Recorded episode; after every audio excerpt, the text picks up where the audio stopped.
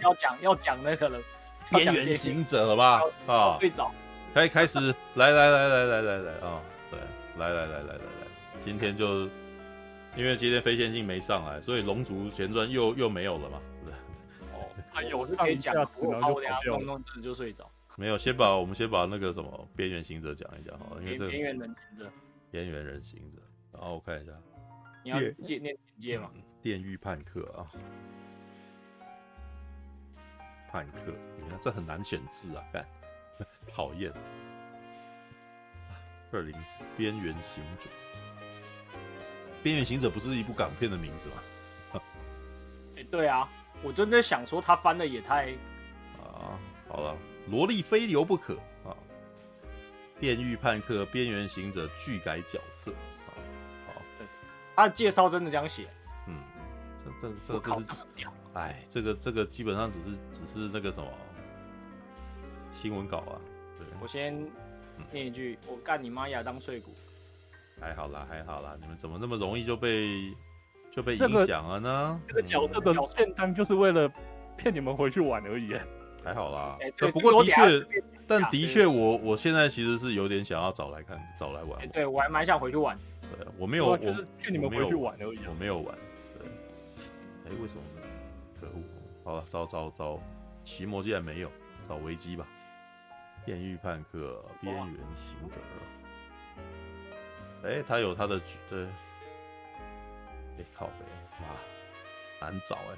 等等等等。哎呀呀呀呀呀呀呀！因为那个找这个会立刻进到那个什么，进到 Netflix 里面。找你要找 wiki 的是吗？对啊，我要找 wiki。我我我传在群组啊。我，我把 wiki 页面传在群组。我发现他的 wiki 页面不知道为什么特别难找。因为它叫做赛博浪客。哦，怎么 wiki 还要讲讲的不一样？因为它有简体中文啊。对，哦。哎，有剧情简介吗？好像也没有。没有。好了，算了，随便。好，来。《电狱判客：边缘行者》是一部二零二二年的日本赛博朋克动画连续剧啊。该动画由 Trigger 制作，是游戏《电狱判客二零七七》的衍生作品，于二零二二年九月在 Netflix 首播，并在播出后受到好评。该游戏也在播呃什么？该动画播出前更新上线的相关游戏内容为其预热预热哦。好，哎，这么少吗？哎，好吧，来看一下什么呃。看一下啊，有了，Formica 里面有，看一下啊剧情。主角大卫为夜城生活的穷学生，担任收尸人的母亲靠微薄的薪酬供养他读书。某天，两人被卷入帮派斗争而发生车祸，母亲意外死去。大卫从母亲的遗物当中发现了军用级植入物，因无法轻易变卖，于是他决定铤而走险，把它安装到自己身上。后巧遇篡王史露西啊，从此踏上。电狱叛客画一条线，法外佣兵之路啊！佣兵这边这个写的很好笑，知道角色介绍，中文名称以 Netflix 的狗屎烂翻译为准。什么真正的介绍很烂啊？因为就真的佣兵而已啊。佣兵没有，它就叫 Cyberpunk 啊，没有没有没有，Cyberpunk 啊，它里面叫做 Cyberpunk 啊，就是所以它翻电狱叛客也不是错的啦，知道 对，好吧。那个只是把一个专有名词变成里面的一个工的外号，工作外号啊，好吧，这么容易就大家怎么那么容易气噗噗气噗噗的呢？啊，来，谁看过了？对，我看过，我看过。哎，你，我也看过了，我蛮多看过，我也去看过啊。我们干脆问这里面谁没看过好了。对啊，问没看过会不会比较快一点？苹果没看过吧？对，没有回应的就没看过啊。啊，好吧。那个什么，我们从那个排列开始哈，来，哎，排列组合，排列组合，你看，那让我，哎，好了，RPG 先好了，RPG。OK OK，我我讲比较短，我比较，嗯，我知道你没有看，对我已经预言，哎，神预言了。那我要学苹果，我也没有看啊。啊，好了。那因为。你你们在看什么时候，我就不知道要要哪一个。我我有看到你们要讲那个安安道尔，所以我有看。安道，啊，所以是因为我们没有没有说要先跟你讲说要看这个，所以你就没有看我很好奇苹果的，我们这些都是一群臭直男，你知道吗？所以我不确定女生看这个感觉是什么，什么会吗？这样子，我我怎么觉得苹果应该会喜欢，因为它本来就，呃，我应该是说他的他修的那个什么的学分跟他研究的那个东西，其实一直都跟 Cyberpunk 其实很接近。对，我是说苹果肯定会喜欢啊，因为它是一个好动画，也是一个好故事啊。可是他喜欢的点肯定跟我们这些臭直男不一样，哦、这样子。是啊，是啊，是啊，是啊，是啊。那，嗯、那那你们先讲吧，那我慢慢看。好吧，你慢慢看。好，RPG 来。那我就先讲。好，嗯、那呃，就基本上就是我，呃，就蛮喜欢这部动这部动画的。然后。第一点当然是因为我本身就有玩过它原来的呃游戏，嗯，OK，那初代有玩过吗？还是就没有？我没玩过，我是当时因为它是第一人称，我就不喜欢。哦，OK，那就是基本上，嗯，我喜欢点就是它它它里面其实很多它动画的一些，就里面角色用了，比如说特殊能力啊。或是他不是有一开始那个男主角装的那个脊椎的那个能力，嗯、那个子弹时间，嗯，然后还有像他里面有些角色，比如说他手上有那个弹簧刀，嗯，然后还有那种就是他里面那个说那个串网史啊，就是比较像是骇客，就是他想那个可以可以害人的骇客，就是骇客啊，对啊，对，就是骇客了，他们叫串网史，对，呃、嗯，就那那些能力呢，基本上你在游戏里面就是通通可以做到。OK，所以就是看的时候就会，但是我觉得他他的动画的表现形式比我在游戏中来的更，我觉得是更惊艳一点。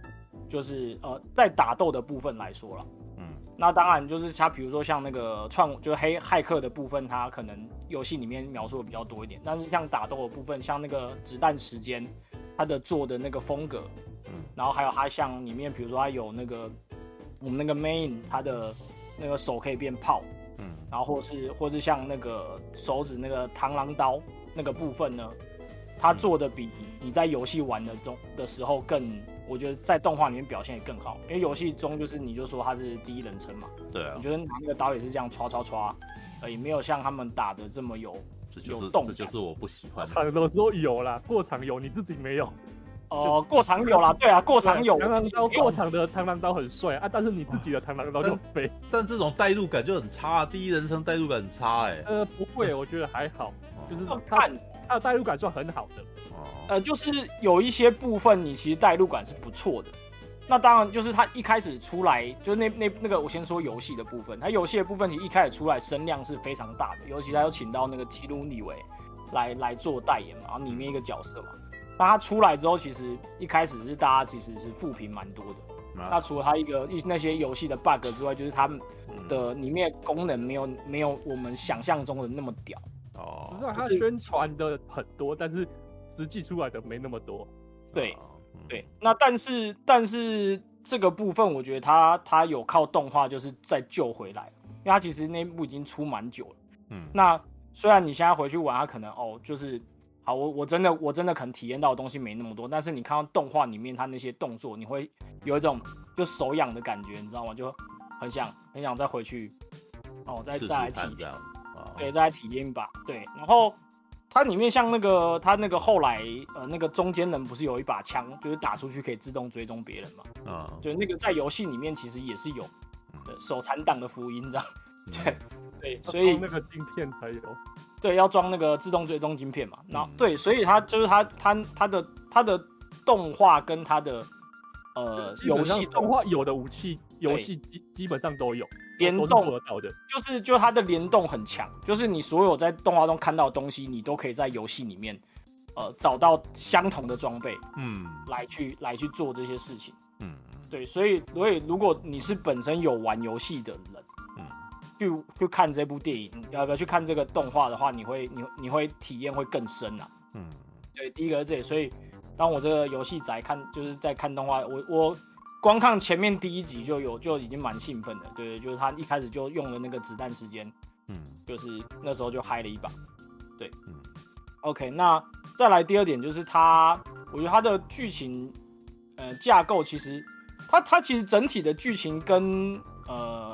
电玩里面的剧情有那么一点点像，OK，就是他基本上他就是在讲一个呃小人物如何崛起的故事，然后他去对抗那个哦、呃，就是这可以讲啊，就是那个陈瑶最喜欢在里面看到资本主义的险恶，嗯、对，所以对，所以他真啊，不过他本来设定就是因为他就是赛博朋克的世界，他是被那些大公司大企业对啊，来来弄赛博朋克的定番就是这样子啊，对，对对对。所以，所以那个男主角就是他是一个从想就从底层的平民，然后想要呃往上晋升的一个一个人啊，然后在这边努。那所以我觉得我们可能很很多观众喜欢这部的原因，是因为他其实有一点带入到我们现在这个社会的一些缩影。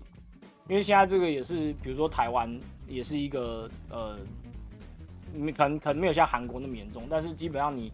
你如果不是富二代出生或怎么样出生，你你再怎么努力，你就晋升晋升成为高级员工。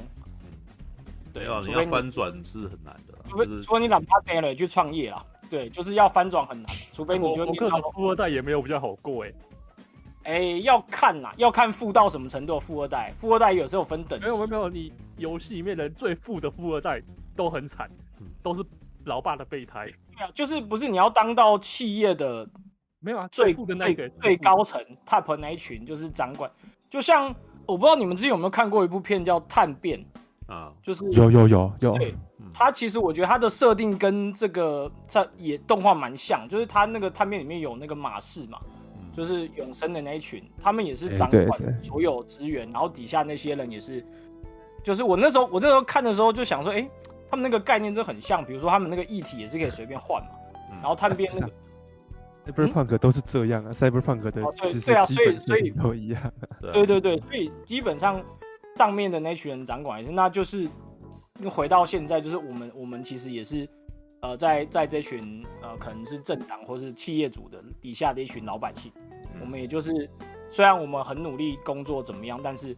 我们最多最多，他就说，他里面有一句话，其实我印象蛮蛮深刻，就是那个，我忘记是那个，呃，中间人跟那个主要讲，他说说，你再怎么努力，你都比不上一间最小的企业，的的老板，对，所以我们有点这个感觉，就是你你再再怎么努力，你就比不上那些企业其中一个企业的那个老板，对，所以这个有点就是在看的时候，让我有点有点带入进去这个感觉，然后。再加上他其实结局就是，呃，虽然虽然主角自己自以为出身不凡嘛，因为他他装了那个东西之后，还可以可以用的比别人多次，嗯，然后他他的液体耐受度也比别人高，嗯，他自以为他是，呃，在他的 对，在他的故事里是他是秋真万，但是实际上结局就是你也只是一个芸芸众生的一个人而已，是那个。不夜城不会因为少了你多了你有什么有什么改变？那其实这也很像我们小时候，就是说说起来很可怜，就是我们我们的梦想随着长大越来越小。就是小时候可能老师问你要当什么，你就说我要当总统。嗯，OK。然后你到了国中想要当什么，你就可能哦我要当我要当老师，或是我要当科学家什么。那上了大学就是我就想要当个社畜，好好活着就好。嗯，嘿。所以，所以你的梦就是我们，我们小时候都是觉得自己就是那个天命之子，嗯，但是您到了出社会之后，才发现，欸，自己其实也就是一个芸芸众生，一个小老百姓而已。嗯，就算你你自认为你在呃工作上，或是你在哪边取得了什么成就，但是说实在的，社这个社会不会因为多了你少你有有什么改变，你就是社社这个社会还是会继续转动。对，所以这个是他的结局，看完给我的一个感触吧。嗯，那我觉得就是可能也是很多人对这部片，虽然虽然看完会很有点郁闷，但是也可以。嗯，我觉得玩过原版游戏，觉得那个结局已经很好了。哦，哦，没有，因为你有玩过原版游戏，因为原版游戏你已经郁闷过了，就是，所以你看完这部，就是它跟原版差不多，哦，还活着哎。没有啊，这个这一部我觉得它不会比那个《最后生存者》郁闷吧？对，也是啊。对啊，是啦，没有没有，他至少比我目前玩过觉得最郁闷的游戏就《最后生存者》第一第一代啊。对啊。哦。对，那个郁闷让我到第二集看到那个人死了以后，妈整个崩溃，妈干我不要玩这游戏，知道吗？对，对啊，对啊，对，OK，所以，所以，呃，我要回来，所以就是，嗯，呃，很可能，可能虽然说大家有些人会晕，但是他其实当中可以有一种。哎，好像不知道怎么说出来的一个平静，就是啊，好啊，我那基本上我就接受我我现在这个现实这样，那至少我还是可以在这些呃五光十色的生活中找到一点我自己的小确幸。就像它里面是用那个每，就是它其实它里面其实蛮蛮多地方在刻画着那些底层人民他们自己去找的那些娱乐，像他们会用那个超梦啊。呃，就是，呃，他我不知道游戏好像叫幻梦嘛，就是幻梦，幻梦，就是他就，呃，对，幻梦，他就是插一个晶片，然后让你自己去那个，呃，三 D，就是那个，反正就是创造一个三 D 的空间，让你自己去看电影啦，就是那种 VR 电影，电 VR 电影啦。然后有一种是它可以定制，就是可以变成就是 SaaS 的部分嘛，就是很像我们现在那个伪 VR，然后配那个。虚拟那个 自己动的那个 对虚拟性爱，就是那种 VR 影片。对对，我觉得这个这个就是他们在里面，他们底层人民他们自己去麻痹生活痛苦的一个方式。对，所以我觉得，比如说我们以后如果真的会发明这种东西，我觉得我们很多人也可能，比如说像我这种，呃，也是找不交不到女朋友或者怎么样或者怎么样的人，也会可能沉醉在于。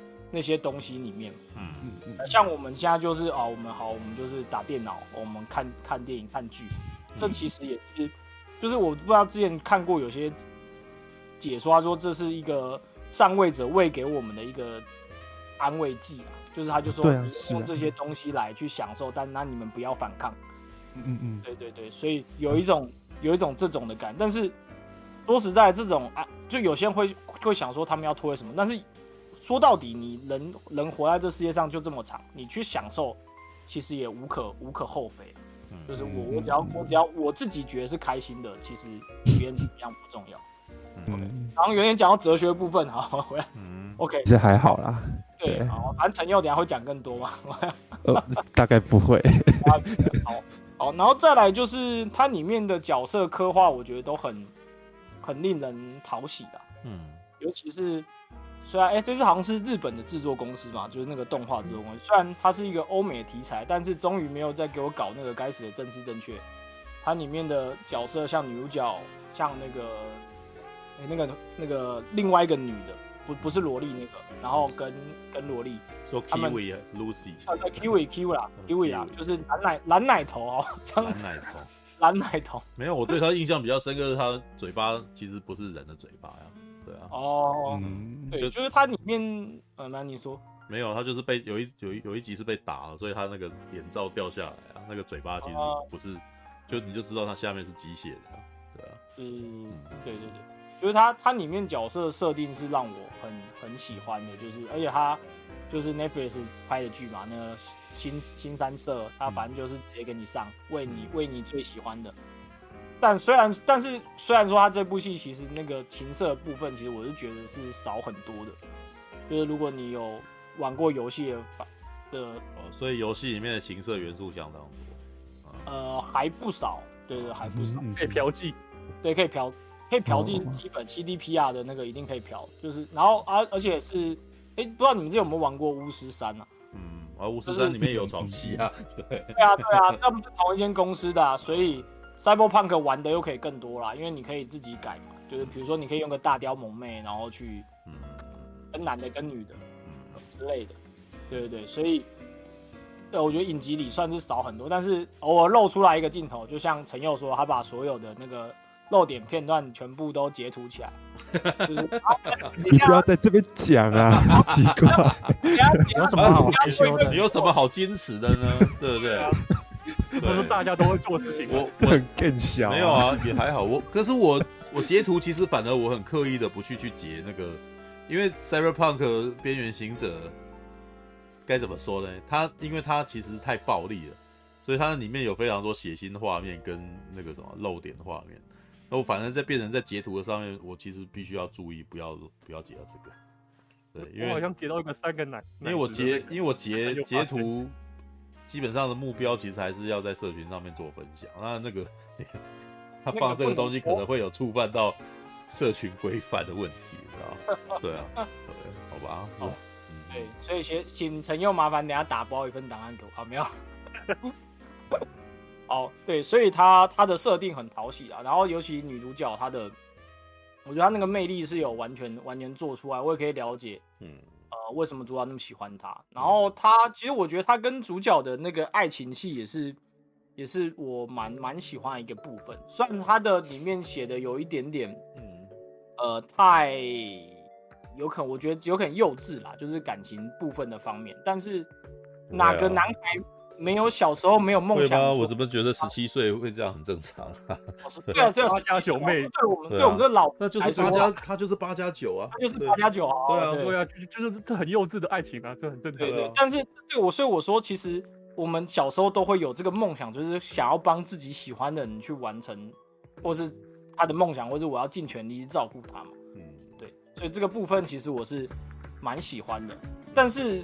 就是回头讲一点，就是他，我不知道他，他应该是故意要制造出这个男女间对于这个，我觉得很多其实很多爱情戏都是这样嘛，就是其实他们只要讲开了就就就就就好，就是比如说他们好好，当然不会讲开，对啊，他就不要让你讲开，就是很干，你知道吗？就是对他就是故意要这样，没有，现现实生活也是这样子的啦，我觉得其实现实生活里面的男女朋友最后就是会有很多事情不愿意跟对方讲。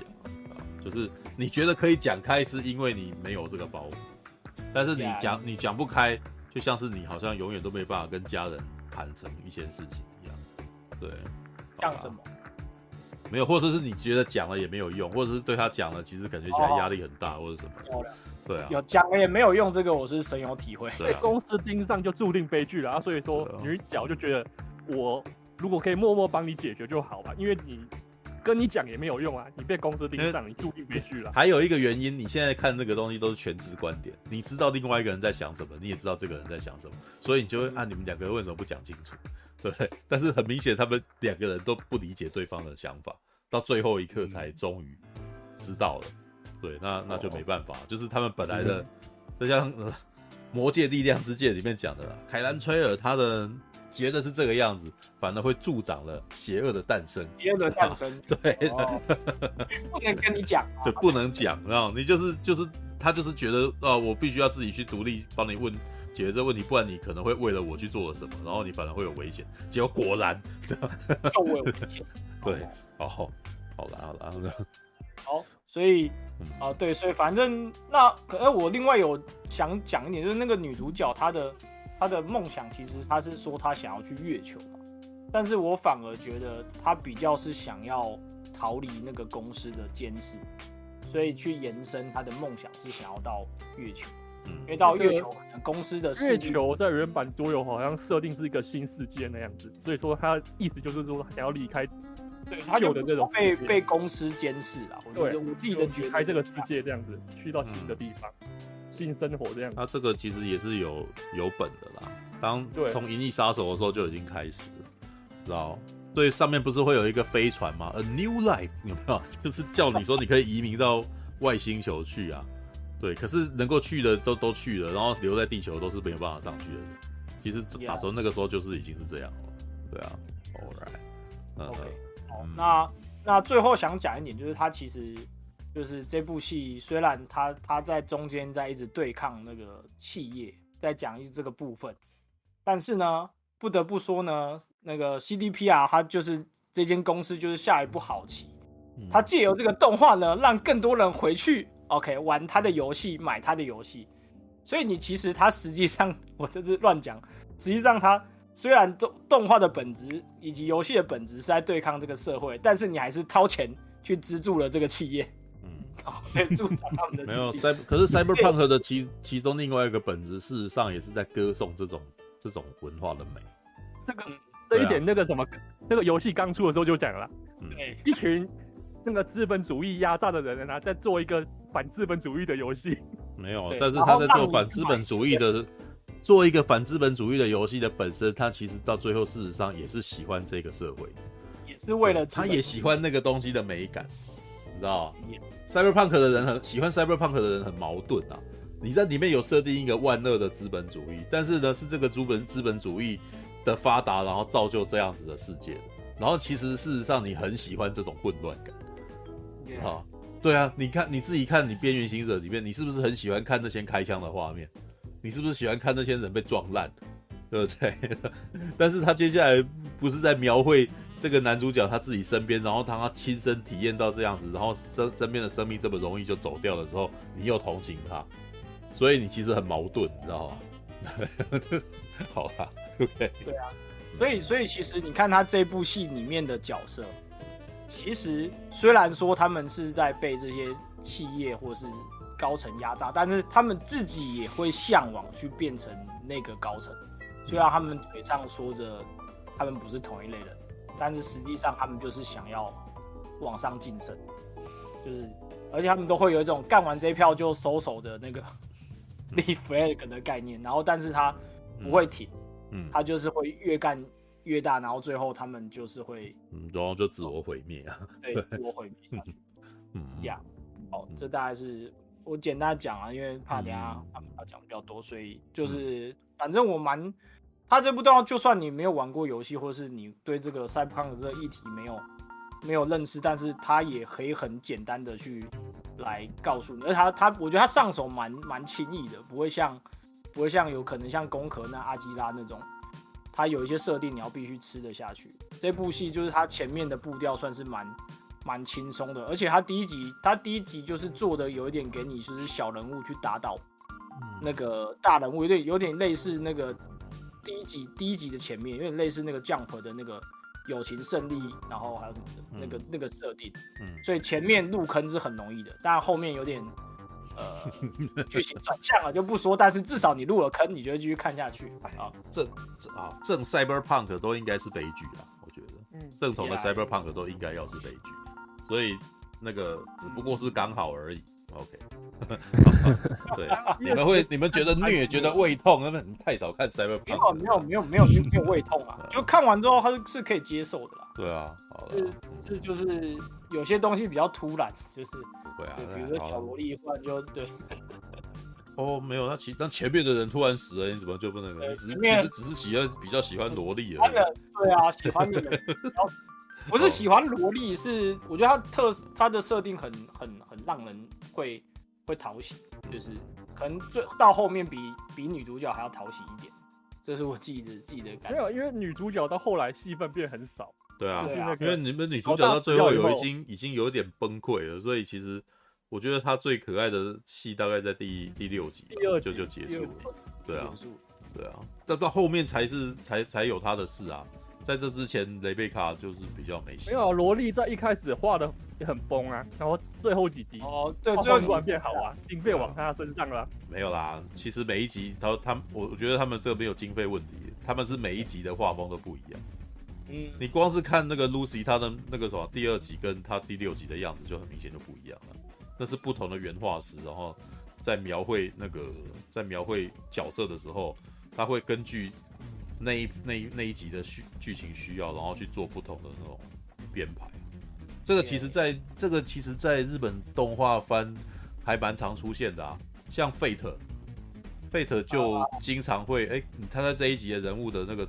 的可能特别就找了一个比较擅长做动动作场面的的监督的导演来弄，然后他的分镜就在那一集会变得非常狂野啊，可是他的人物的那个线条会会跟之前的那种美型的不一样，对啊，好吧，好了好了，我刚才看到魏徐说前面妈妈死了都没感觉，哎、欸，他妈妈一开始有啊有啊，他其实一我觉得还蛮有感觉的呀，怎么会没感觉？我是说我是说观众啊。哦。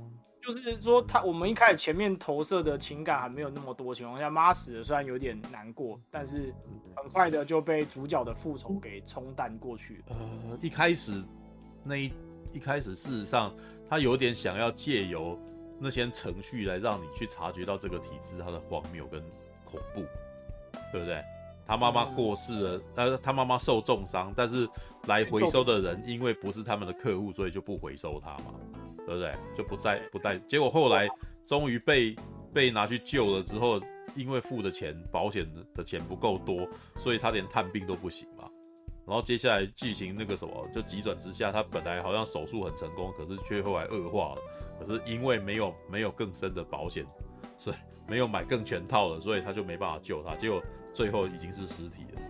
哇！然后而且你还看不到尸体哦，立刻火化掉。对啊，立刻火化火化了。那在这么快速的情况下，我其实觉得那个男主角事实上有点无法承受整个整个情况，知道他变得有一点麻木，就不知道就就在想说他接下来该怎么办了。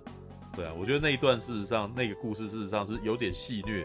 然后可是有点残忍啊，对啊，对啊，好吧，All right，OK，呃，来那个什么，所以 RPG 这样子啊，来，Wish，Wish，Wish，Wish，嗯，好，嗯，哎，我先讲一下，我很喜欢第一集，因为第一集我觉得看一看就有种很像东方人会画出来的那种社会的现况就对了，我不知道欧美人士会不会有这种感觉。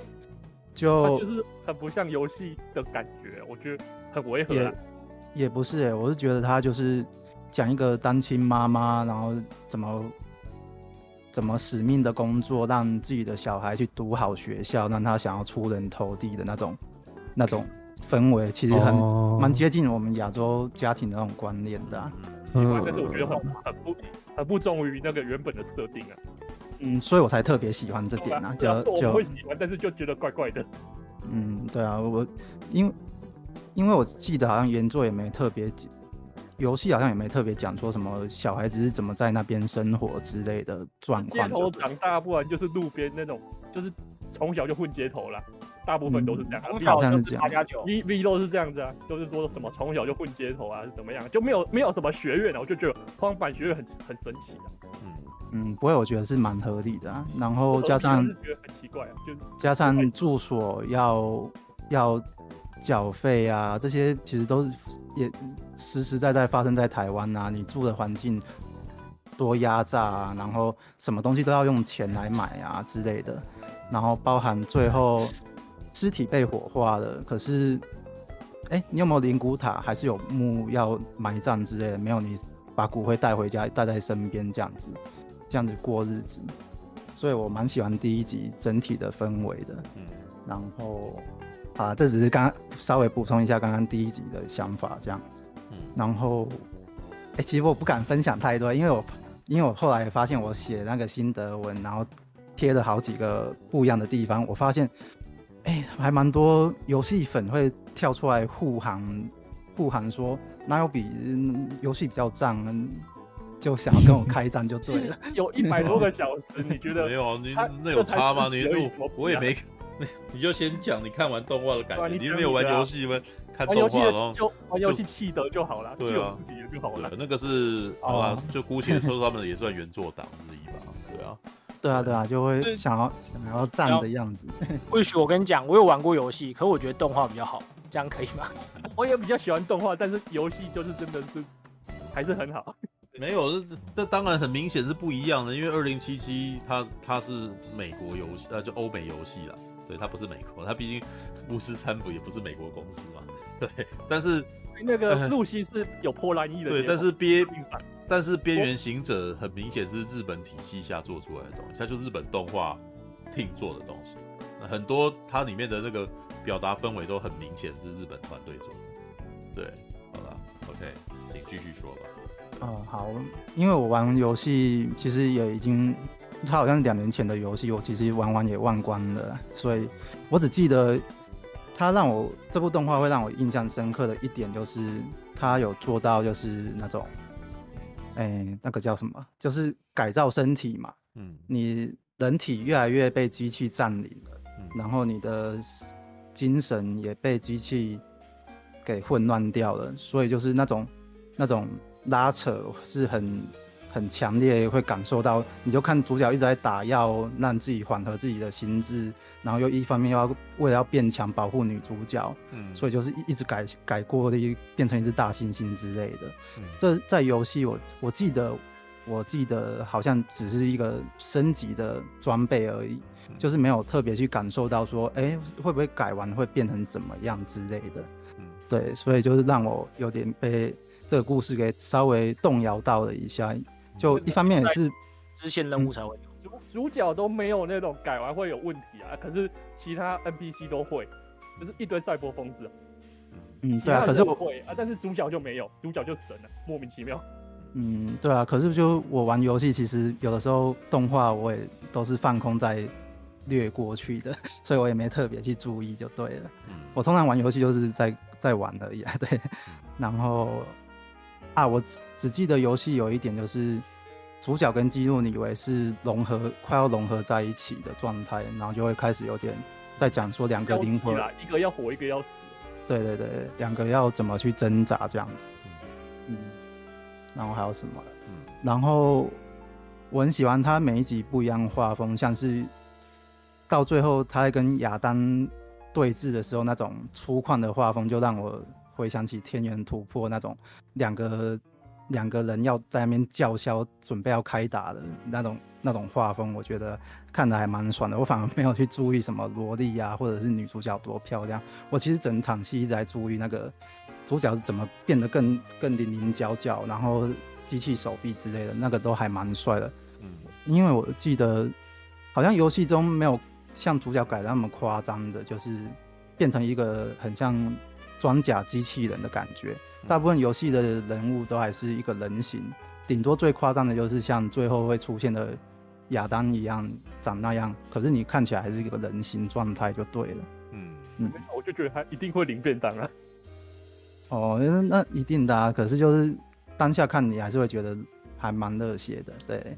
就算他最后只是出来叫嚣玩一下，然后就被轰掉了，我觉得这个故事是很有美感的，对。好，大概分享这样好了。Alright，好，好，对这个是啊？Wish，然后接下来还有谁？还有谁有看要讲？鸡块哥先说好了，鸡块哥好像比较少来这边讲话。哦，你之前没有麦克风。哦，所以终于买了麦克风。哦，要工作，要跟老板远距离交流。哦，所以现在终于可以讲话。对。哦，有有兴趣的就上来了。哦，好吧，来吧，你要说什么呢？嗯，就补充一些跟游戏比较有关了，毕竟前几个月才玩完而已。哦，哎，怎样？来吧。先先说一下，大家好像都知道那个 Rebecca 是那个差点被删掉嘛，但是有一个角色，呃，不是被删掉，但是他是。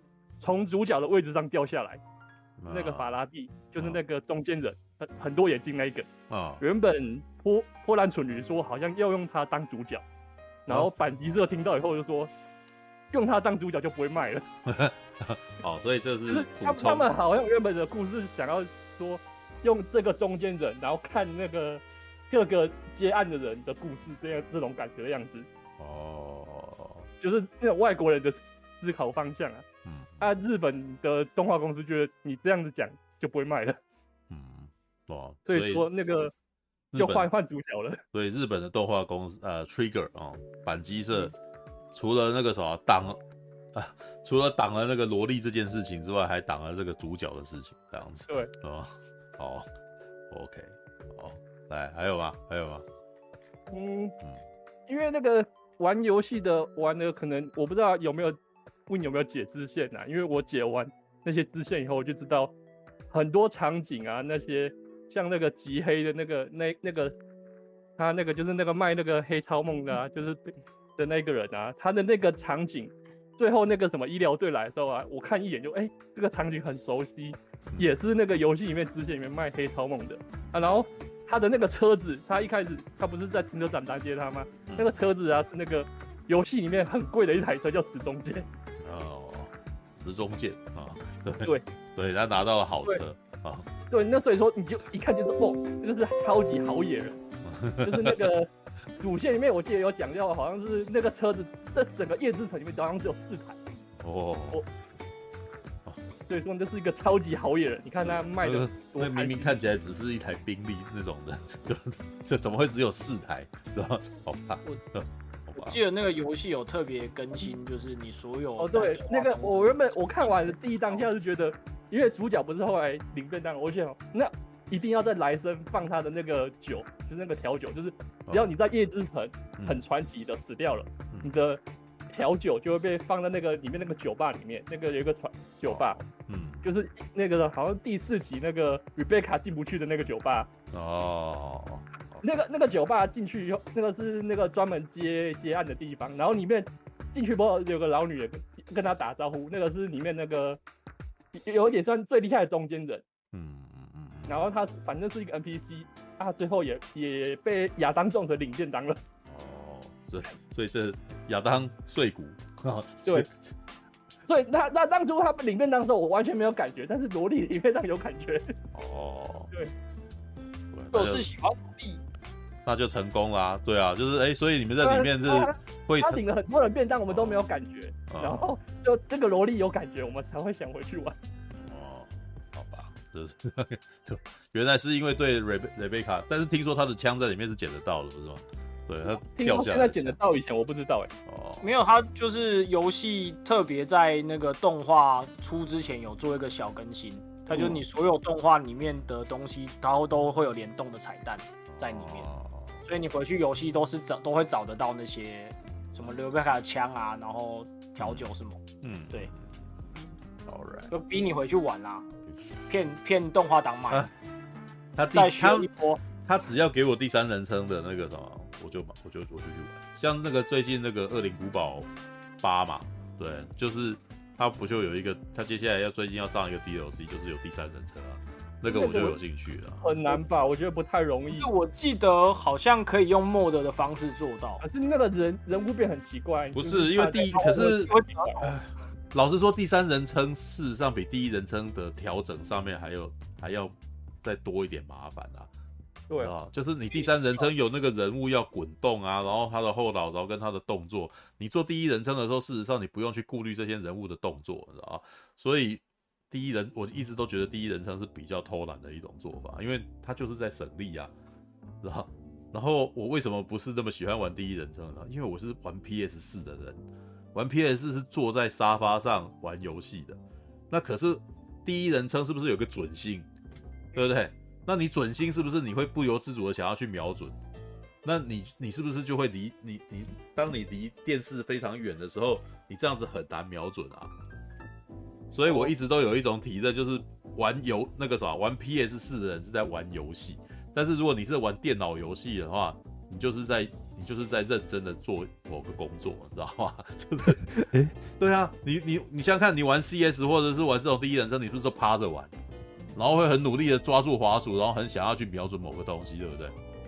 嗯，对啊。楚哥，我我补充一下，有个问题，哦，嗯，好，你先。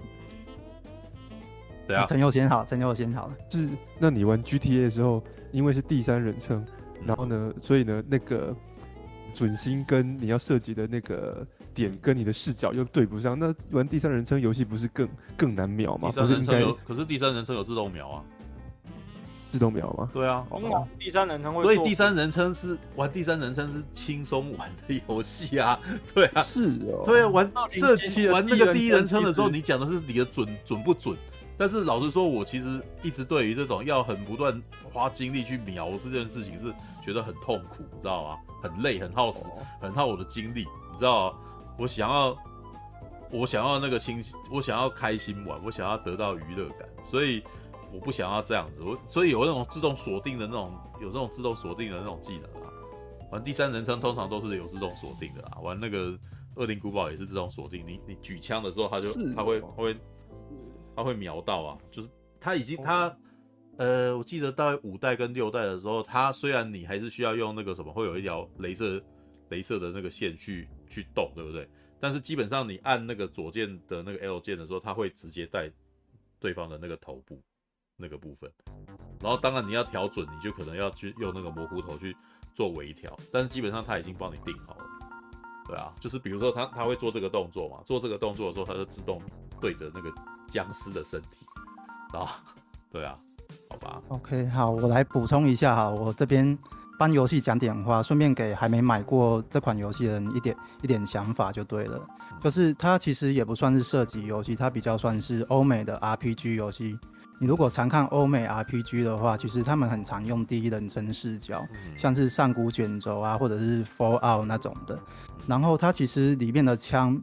没有特别难瞄，也人物也不会特别特别去走位就对了。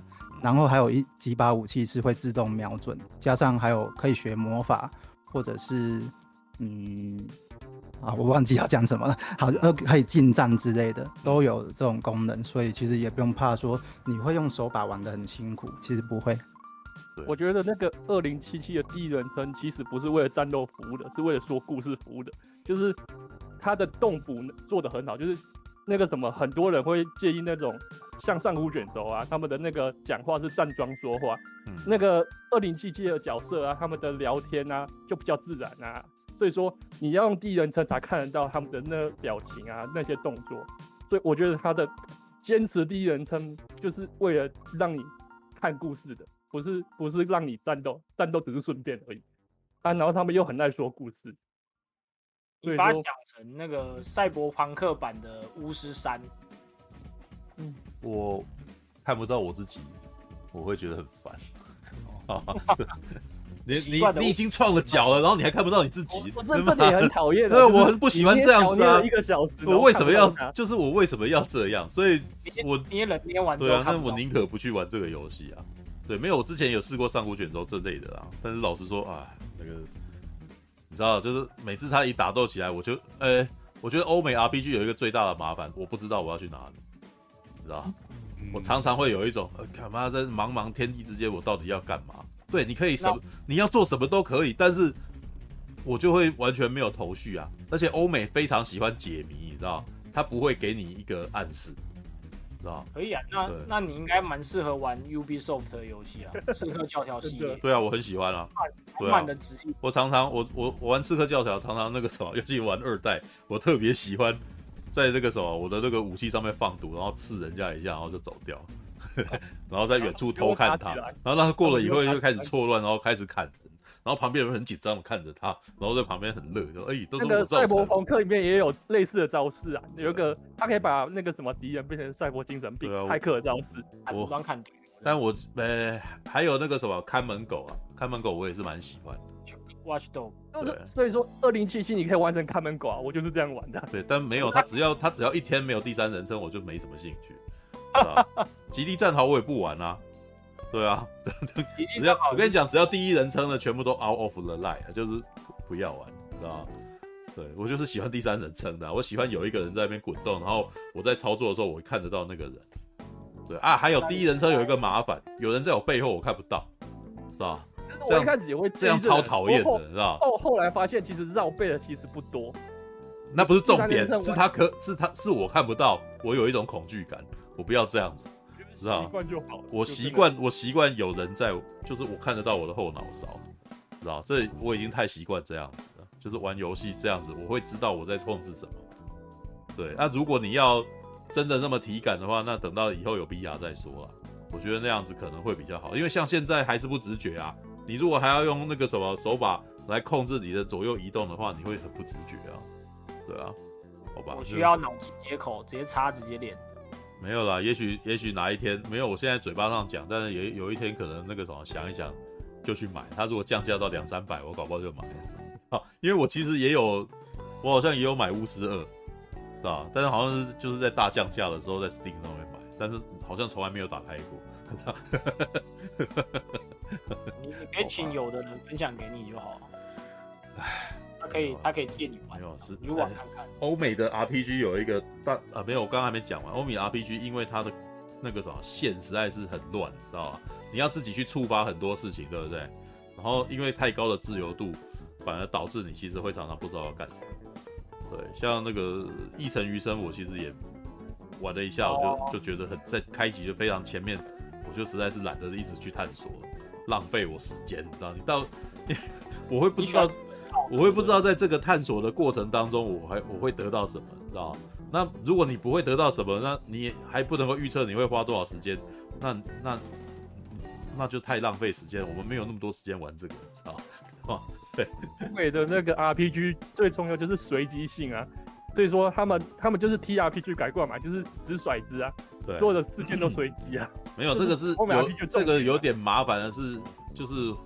人活到四十几岁，其实已经没有那么多时间做这种事了，所以我宁可会有一些你限定我做一些比较局限的任务，所以像机器人大战我就很喜欢啊，所以像皇家骑士团我也很喜欢啊，它是个战旗，所以你在这个战旗里面，然后执行完这个以后，你还可以回到另外一个地方去做你的装备，跟选择你的选项这样子。对，就是这是它算是一种有限式的自由啦。对，那那为什么要有限？因为你的时间就不多，所以我们只能在这有限当中做做一做一盘棋的下一盘棋的那种玩法。对，那像那种漫无目的的，我都还不知道什么时候会怎样。哇靠，这个也许我青少年的时候有办法吧，就是时间，这真的要很有时间呢，知道没时间，我我有点没办法玩下去。然后，而且你看啊，我们的我们的休闲活动是不是还被很多其他东西占满了，对不对？就会是不是会变成你玩二零七七就没时间看安道尔的情况，知 道？对啊，对，那没办法，我还有时间，我还要去看剧啊。对，那看剧的话，你可能还要还要分配你的时间嘛。那玩游戏的话，它最好是一些比较限定的东西，像啊那个暴雨杀机，这暴雨杀机这类的游戏我就蛮喜欢的。像那个底特律变人，我也蛮喜欢的。对啊。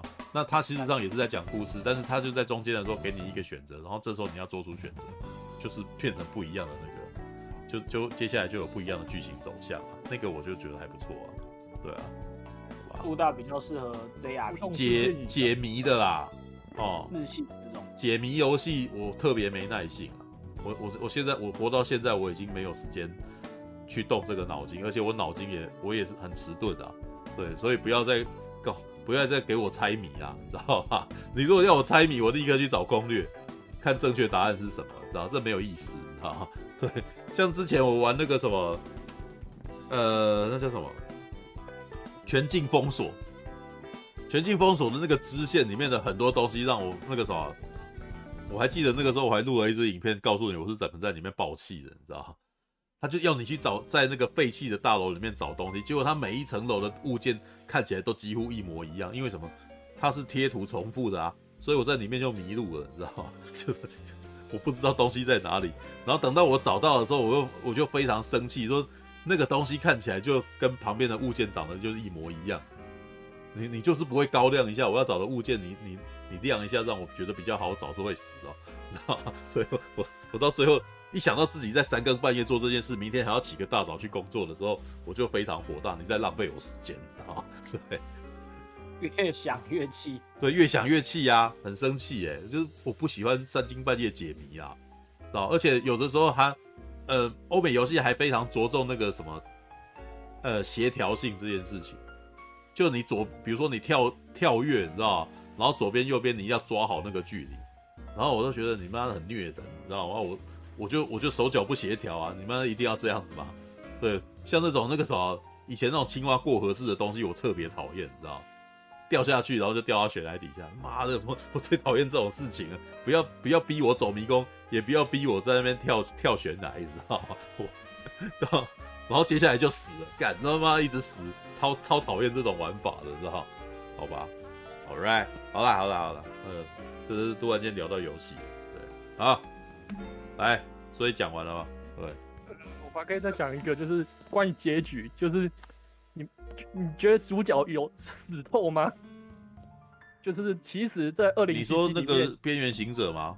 对，就是主角这样，有有，就是如果搞不好，我觉得会有第二季啊。因为卖的不错嘛，那要看他，我不晓得边缘行者，呃，我不知道 Cyberpunk 的技术有没有达到可以救。有，因为就是原本的游戏里面好几游戏里面是，而且他重点是他死在荒坂塔，就是像那个强敌银手，就是那个，所以他有可能会被改造成生化兵器。他也当初会死在荒坂塔，哦，所以他有可能被改造成生化兵器这种情况。对，就是有可能被复活或研究，那那那那的魔王之类的。哦，那是有可能啊，但雷贝卡还有可能活吗？好像也有。贝卡，呃，如果荒坂要的话，可是他比较没有价值，就是他比较没有研究的价值。哦，好吧。他比较没有价值。后面有点像就是探变那个概念啊，就是他可以把他所有意识什么挖哥存在那个 USB 里面，然后插进去。因为我会这样问，是因为如果是在冲梦的世界观里面，那绝对没问题。如果你有看过冲梦的漫画的话，冲梦到最后，铁士戴诺这个家伙基本上。你把他打，你把他全身粉身碎骨，他都不会死啊，都不会死，因为他的肚，他一开始有一个概念是他，他说他肚子里面有一个备份他脑袋晶片的一个东西，因为他的头脑，《銃梦》的原版漫画大概到第六、第七集的时候就已经揭露了，沙雷姆人他的头里面不是脑袋啊，是晶片啊。对，人的脑已经没有那个什么，已经不是真的脑了，然后已经是晶片。那铁丝代诺在更进一步，说他因因为他知道晶片的技术以后，所以他在肚子里面会有一个备份装置。对，所以你就是把他头打爆，他那个机器还会自动把他肚子里面的晶片拿出来，再把它再把它那个什么重新重新做出来这样子。然后到达第二他的第二步的那个什么最后指令啊，The Last Order 的时候。那个已经更更惊人，你知道？那已经进入了所谓，他还帮他取了一个名字叫叶子力学，你知道？就是中间的奈米机器，然后会收集这些资讯，然后接下来把你死掉的那一刻的人再把他拢回来。所以凯利本来是死掉，然后还被他还被铁丝戴诺重新组合出来这样子。对，所以我就说，同样是 Cyberpunk，如果他的科技的描述有达到那个程度，基本上人是应该是不会死的啊。对，那个他个荒坂的大老板啊，哦、原本，嗯，大家以为他死掉了，可是，在其中一条结局里面呢，他又复活了，嗯，而且是用他的儿子，哦、所以说那个什么，嗯、你已经是这个世界第最大的富二代了，嗯、但是你没有最最幸福，你反而是最惨的，从出生开始就是备胎。嗯那所以，哎、欸，那这不就是气魂的故事吗？气魂，对。但是气魂的故事没有没，就是他以为可以，但是事实上不是啊，因为他发现其实是 double 了嘛。对，那那个基本上就是顶尖对决的结局嘛，对吧？哎、欸，你听得懂我在说什么嘛？对不对？因为修杰克曼到最后是不是用了那个装置让自己变成两个，对不对？然后，但是光芒只有一个人能独享，所以另外一个人要死啊。所以每次这个什么，他用放电装置弄的时候，他下面就放了一个水槽，然后他会掉下去啊，然后那个人就溺死在里头这样子，好吧？好啦，气魂到最后其实就有点这个概念了嘛，好吧？哎，好吧，好，所以你讲完了哈，这样要 pass 给陈佑了哦。对，陈佑到底是要说多还是说少？我不晓得，你一直在对对啊，怎样？对，其实嗯。我我自己觉得我会看那个赛博，不是赛博，电狱判客边缘行者是一个有一点奇妙的缘分，对，因为我本身不是游戏玩家嘛，然后呃，这个动画的导演啊，金石阳之啊，其实是一个我有一点吃不下去的导演，以前的作品啊，包括《天元突破》，包括《Kill a Kill》。我都有一点觉得说他的那个画风太怪了，里面的人都那个例都很奇怪。他为了要去夸大那种可能呃对决时候的那种呃实力悬殊啊，好，所以呢那个人都变很变形好，而且里面呢他们这两部的剧情都是那种中二到一个炸开状态，所以我看了就会有一种啊很很很不耐烦。对，所以呃这两部。很受好评的金石阳之的动画，我其实都没有没办法看完这样子。那后来的那个什么，他的电影《普罗米亚》啊，《普罗米亚》，我就觉得我勉强还看得完。可是看完之后，我也觉得，哎、这是一这确实是一个热血王道，然后也也还不错看的故事。可是也还没有到大家好像粉丝们的的那么说，哇，这是神片啊，干嘛干嘛的。好。然后呃，但是我本身又其实是蛮喜欢啊这种 cyberpunk 相关的科幻故事的这样子。那我在看的时候，我在我我我在刚开始看的时候就一直有一种一直有一种拉扯，就是我对于他的那个画风其实没有很，我先其实没有很习惯啊。你你是预设立场吧？因为他他的他这个东西好像跟其实跟天元突破也差蛮多的。呃。里面有一些部分，你完全就可以感受到那种，呃，又是金石阳之式的那种，呃，浮夸的东西。像第一集里面在讲说，男主角到学校去，然后因为男主角是个穷人，可是那是个贵族学校，所以他就被霸凌。然后你们记不记得那个霸凌他的那个带头的这个贵公子？他是怎样霸凌他的？就是可以一直用胸部去顶他，说啊怎么样怎么样，一直用胸部顶他这样子，然后要给他炫耀武力的时候，还故意就是像像那种动作小龙这样就哇，然后就开始一直一直打空拳，在他面前打空拳这样子，然后我就有一种觉得说，呃，虽然我知道我要把他变成一个讨人厌的角色，可是他这种超级中二的行为。就又有点太过讨厌了，这样子，就是我已经变成不是讨厌他这个角色，而是讨厌他去描绘这角色的方式，就觉得说，嗯，好像不是现实生活中个霸凌者会有的行为之类的。二零七七那种美国美国人会霸凌的方式，很像，就真的很日本的。嗯，对啊，他这个是日系日式的那个。对啊，所以我觉得第一集让我很违和啊。对对对对，就是哎，偶尔会有那种一点点违和感，而且再来就是因为我在看，我其实前一阵子一直在追那个什么，追《攻壳机动队》，你知道吗？所以同样都是讲那种 cyberpunk 元素的科幻故事，可是那个《攻壳机动队》就色调很灰暗这样子，然后可是这部里面哇，那个色调这么鲜艳，也是有点哎，哦，那那个是。游戏里面的那个、啊，因为它这个很明显跟游戏的颜色应该比较接近。二零七七的颜色本来就超级鲜艳，啊、而且我一开始玩的时候有点很不习惯，就是因为我看那个《银翼杀手》不是都是有夜晚嘛，对、啊，所以说它那个夜之城早上啊，那个风光明媚的样子，我觉得这很不赛博朋克，就是它对对对对，蓝天白云，我觉得这是什么鬼？嗯。对，就是其实，呃，事后认真想想，他们会找到金石杨志来做一个 cyberpunk 的故事，其实是一个蛮，呃，蛮不寻常的决定，你知道吗？对，但是，嗯，接下来我就要讲，我觉得这部动画厉害的地方，就是即便我带了这么多预设立场进去看，然后刚开始也有那么一点点觉得，哎，好像还没习惯，可是这部片它很厉害的就是它的故事推进。很快，而且呢很简单明了，所以观众马上就可以进入这个剧情了。第一集基本上重点就是只有讲说，你看这个男主角他们家已经很穷了，然后他因为他很穷，所以呢他的资源不足，然后还被大家歧视，结果呢到最后发生了意外。哦，刚刚有讲嘛，然后他妈出车祸，结果还一结果有点类似他，因为他是穷人，所以他就被整个体制给抛弃了，所以这个。那个小男生，他的人生就一落千丈，就一夕之间，他突然一无所有。啊，这其实就是在讲这个过程，讲说这是为什么男主角最后决定，呃，踏上一个成为呃法外之徒的一个不归路这样子。好，它里面有一个画面是讲说，他每天出门都会从那个什么楼梯上面跳下去，跳到垃圾堆里面啊。那个那个画面其实就很有这种在讲说这个男。主角他的人生啊，其实就像这样子一路向下坠的感觉。然后他因为自己也一无所有，所以他也介意这样子的堕落，那个那个意向性就蛮强的。嗯，对，好。然后呃，刚刚其实苹果有就在抱怨说，他看了第一集，觉得说为什么这故事这么的老套啊？为什么这个故事讲的事情以前别的科幻片都讲过了？难道没有什么新东西吗？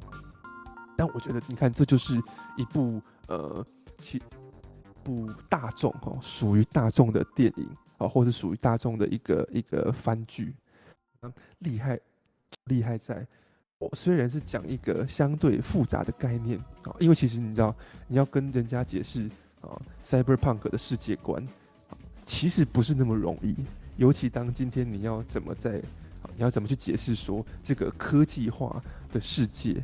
然后呢，人，呃，这个被资本主义异化的这种感觉，其实没那么好解释。可是，我们的《电狱叛客：边缘行者》就用一个。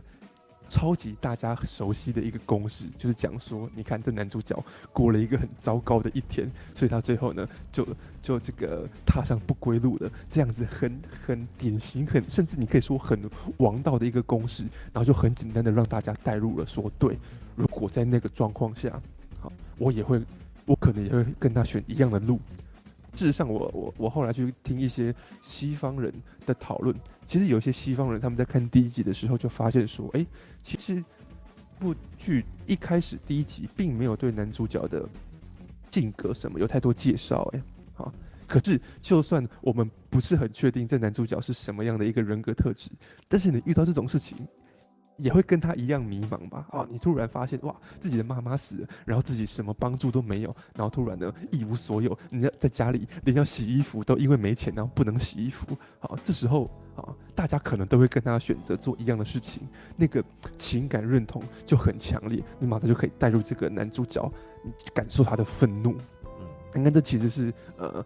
刚刚在讲安道尔，还有之前在在谈论呃可能猎手密令或这个呃神探大战的时候说的，就是你要嘛就是讲一个让观众很喜欢的角色，好，让观众会会会认同他，然后所以呢他做什么事情观众都都可以带入，或者是好这个角色他本身可能面目不需要呃一开始就那么鲜明，可是那个情境够让大家都可以。可以马上感同身受，基本上，呃，在、呃、这个《电驭叛客》的第一集就是用这种状态。好，我我在第一集短短二十四分钟之内，我就让你感受到这个这个城市如何的被资本主义掌控，然后穷人如何的被压榨，然后他们多么惨，他们多么的被这个社会给抛弃，导致的他最后不想走上绝路都不行。嗯，我来到了第二集啊。部剧的另一个厉害的地方就出现了啊！当然，我讲的是我的感受而已啊。这集就是讲男主角遇到了女主角，这样，就男主角他已经成为一个，他已经装上了一个呃这个装置啦，然后变成一个很会打架的人啊，然后甚至之前那个什么学校霸凌他的人啊，男主角也去给他修理了一遍。啊，就有点类似说，哇，泄愤，好，然后从此以后，你们这些狗屁叨叨的这些体制，我也都不管了。哦，这时呢，这男主角遇到了一个，哎、是什么梦中情人吗？就是其实第一集开始就会一直有一个很漂亮的白色头发的女生，神秘女子，这样出现在他的身边。然后这男主角觉得很好奇，到第二集终于又遇到她了，发现哇，这个这个白发女子居然是个小偷。而且还偷，还准备要偷男主角。对，男主角这时候已经身体装上了那个什么很厉害的机械植入物了嘛？嗯，啊，就马上啊抓住女主角这样子。你干嘛偷我东西？好，我接下来这个女主角这个角色的魅力就马上展现出来啊！啊，当女主角发现哇，原来男主角还有两把刷子啊，我没有那么容易偷到他，然后他身上可能有一些啊秘密这样子。嗯。女主角就马上把男主角按在墙上，这样子，嗯，在然后呢，凑到他的耳边，然后开始跟他说话，说：“哎呦，你很不错嘛，我来查查你的底细。”这样子，我说：“哦，好，你这这样子怎么会青少年的那个春心荡漾，是吧？是啊，对啊，没有那一集，那一集就真的为了是为了让男生喜欢上这个女的，这很超明显，他的每一个画面都是魅惑，对啊。”然后，然后后来讲说，哇，这男主角，呃，他们可能，呃，因为发生了一些事情，男主角跟女主角一起坐上救护车，然后结果还告诉你说，你看这城市有多烂，连救护车的那个救难救难人员都会中途给你打劫这样子。结果果然，我们这个女主角，好，马上就不为，好，不为这个欺负，马上呢就。抓着那个男主角的病床，一起这样飞飞下飞下救护车，然后开始在路上奔驰。我印象很深刻，他那有一格画面，就是讲说女主角要跳上男主角的那个病床，要把他拉出救护车的那一瞬间，有一个画面是从下往上拍女主角的脸，然后女主角那个那个时候的神情是两眼睁大，然后非常的亢奋的感觉。等于是说，一有一个机会可以狂欢的这种感觉。人家说，哇，这女生不仅又神秘，然后又主动这样，壁咚男主角，而且呢，遇到危机时候还这么的狂野，哇，完全是完美情人的梦中情人。然后接下来还直接把男主角领回家，这样子开房间上床。开了保险套了，对，那个是那个啦，那个晶片呢？对啊，没有，但是他在画面，但是他的画面其实他他画面就是他是故意的，对，那第二集基本上完完全全都是性暗示，对，就是你看了你不会，你你会不由自主的喜欢上这个女生，因为她的每一个画面都是让男生被电到的画面，像你看他靠的这么近。他整个几乎趴在他他的脸上面，然后接下来你就看到这个男生呆呆的看着他，他爱上他了。你知道他那个这个十七岁的男孩子已经爱上这个女生了，因为他从来都没有接有一个女生离他这么近过，这超明显的好不好？而且你从后面的几场戏，你都可以感觉起来，他对这个女生存有自卑感，他很怕，他觉得这一群女孩子就是跟那群大人比较好，他可能看他是个小孩子吧。对，然后他就会觉得他好像他比不上他呀，所以他就会常常会动不动在偷看他，就会看到一个那个什么好像成熟的男人给他勾肩搭背，然后他就会觉得有点自卑感。这好明显的，这都不用他不用台词告诉你，你就知道这个男的在暗恋这个女孩子。然后这个男，然后这个女孩子就是看起来好酷哦，常常在抽烟。我是不是比不上他？我是不是要我我是不是要做一点事情让他认可我？的那种感觉啊，就是这个这前面就是完全是那种青少年的那种纯情男孩子的那种对于那种啊，觉得他的社会历练，这个女孩子的社会历练比我高啊，对不对？然后姐姐，然后这个性感姐姐，然后又对我这么好，我好喜欢她哦。纯情小处，他真的，所以他他那边，所以在最后才会为了这个女孩子赴汤蹈火啊，对不对？我会带你去月球的，哇靠，就是说他整个一整个就是热血起来嘛。这是八加九女孩男孩子，因为他对他来说，他愿意为了这个男女孩子付出了一切，对啊，那那那那一集其实做的超成功的，就是看完这一幕，你会完全那个女孩也画的太美型了。八加九跟姐姐都不是我喜欢的 cyberpunk 的科幻艺伎风，知道吗？他基本上就是草剃树子的年轻版本，然后可是带有稚气，然后还会画还还有化妆。而且而且重点是草剃树子啊，除非他有谋略，否则他不会这样主动把男生壁咚在墙上。没有，他就是比较不懂事形态的草剃树，因为草剃树子你可以把它算啊，因为在《攻壳机动队》的那个电影版面是已经是五十岁的人了啦，对啊，五十岁啊，对啊，太老，对啊，所以但是他那个时代的人已经你看不出他的年纪啊，他看起来还是一个很漂亮的人啊，但是他的心智年龄已经老了。对啊，所以你看，像那个电视版本的电视版本，应该就是那种三十岁左右的啦，三四十岁左右的。嗯嗯。他的那个价值观是已经是非常社会人了啦。对。对。但是 Cyberpunk 边缘行者就真的还是青少年，这些人都还是青少年啊。对。对 OK。然后，然后那接下来当然就是讲说啊，因为男主角遇到女主角嘛，然后正好女主角还是。隶属于一个啊，可能这刚刚有讲到是一个啊佣兵组织，然后所以接下来的故事就讲说这群佣兵组织会去出任务啊，然后接下来他们要对抗那个财阀企业啊，然后呢讲说你看这个资本主义有多罪恶，多压榨人民啊，但是我跟你讲，我来讲啊，至少我在看的时候，从第二集男主角遇到女主角开始啊。接下来后面那些什么有的没的，什么啊什么资本主义的批判那些都不重要了，什么那个后现代后人类对于人类主体的结构那些都不重要了。为什么？为事实上，我个人认为，呃，《预判课》这部剧它会这么受到欢迎，就是因为它里面的很多很多角色都超级无敌有魅力。好，我就举里面的啊。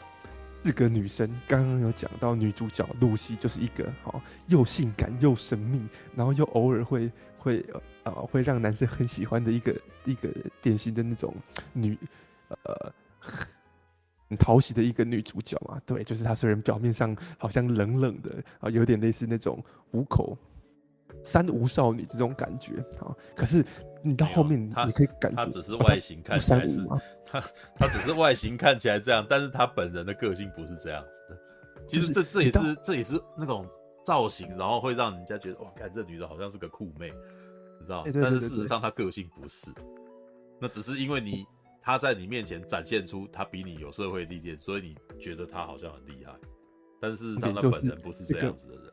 差感就是你刚开始以为她是一个很酷的女孩，可是当后来你发现这个酷很酷的女孩其实对男主角动心了，然后开始会希望为男主角做一些什么事情。好，中间还有一个转变哦。刚开始女主角也不是很想理男主角，可是后来跟他越来越亲密，然后最后他就真的哇，好想要为男主角付出一切，甚至为他去去杀人灭口干嘛的。你就突然觉得哇，那个那个很酷的女孩，然后爱上。啊，爱上男主角啊的那种反差感就让人很喜欢啊。嗯，然后呢，呃，像刚刚大家一直在提的，呃，Rebecca 啊，就是在那个佣兵组织里面啊，有另外一个，她是长得比较像萝莉的一个女孩，然后专门使枪的。好，然后你你们想象那个女孩，就把她想象成是呃，叫娇小，然后呢，比较没有那么癫的小丑女。好，就是她她虽然在战斗的时候，这个小萝莉也是会拿起两把大枪这样疯狂扫射，然后好像很狂野的感觉。嗯，好，可是呢，她又好。这个这个小萝莉居然也喜欢男主角，所以在剧情过程当中，这个这个很好像很呃很外放、很狂野的小萝莉就会一直跑来贴男主角这样子，然后对啊，你就会觉得说哇，这么这么这么可爱的一个女生，你要怎么不喜欢呢？对，尤其是到故事越后面，你就会越知道说，其实这个小萝莉真的很喜欢男主角，然后甚至。也是一样，有一种愿意为他赴汤蹈火的感觉，然后就，对，所以就是为什么大家这么喜欢他，然后甚至当这个角色后来呃领便当退场的时候，大家都这么伤心，你知道吗？我跟你讲，大家伤心到什么程度呢？最近我打开 Facebook 啊，所有任何做影片的，好，然后作画的，全部都在创作。一个结局叫做说，如果瑞贝卡这个萝莉这个角色没有死的结局该是怎么样？这样子，好，好，大家都说啊，好希望这个啊，这个女孩没死。对，我不确定各位是怎么样，但是因为至少我在看片的时候，我们当然很自然而然的把把自己带入男主角的角色嘛，所以你也会很希望有一个这么可爱的小女孩来喜欢你，然后这样一直黏过来这样子。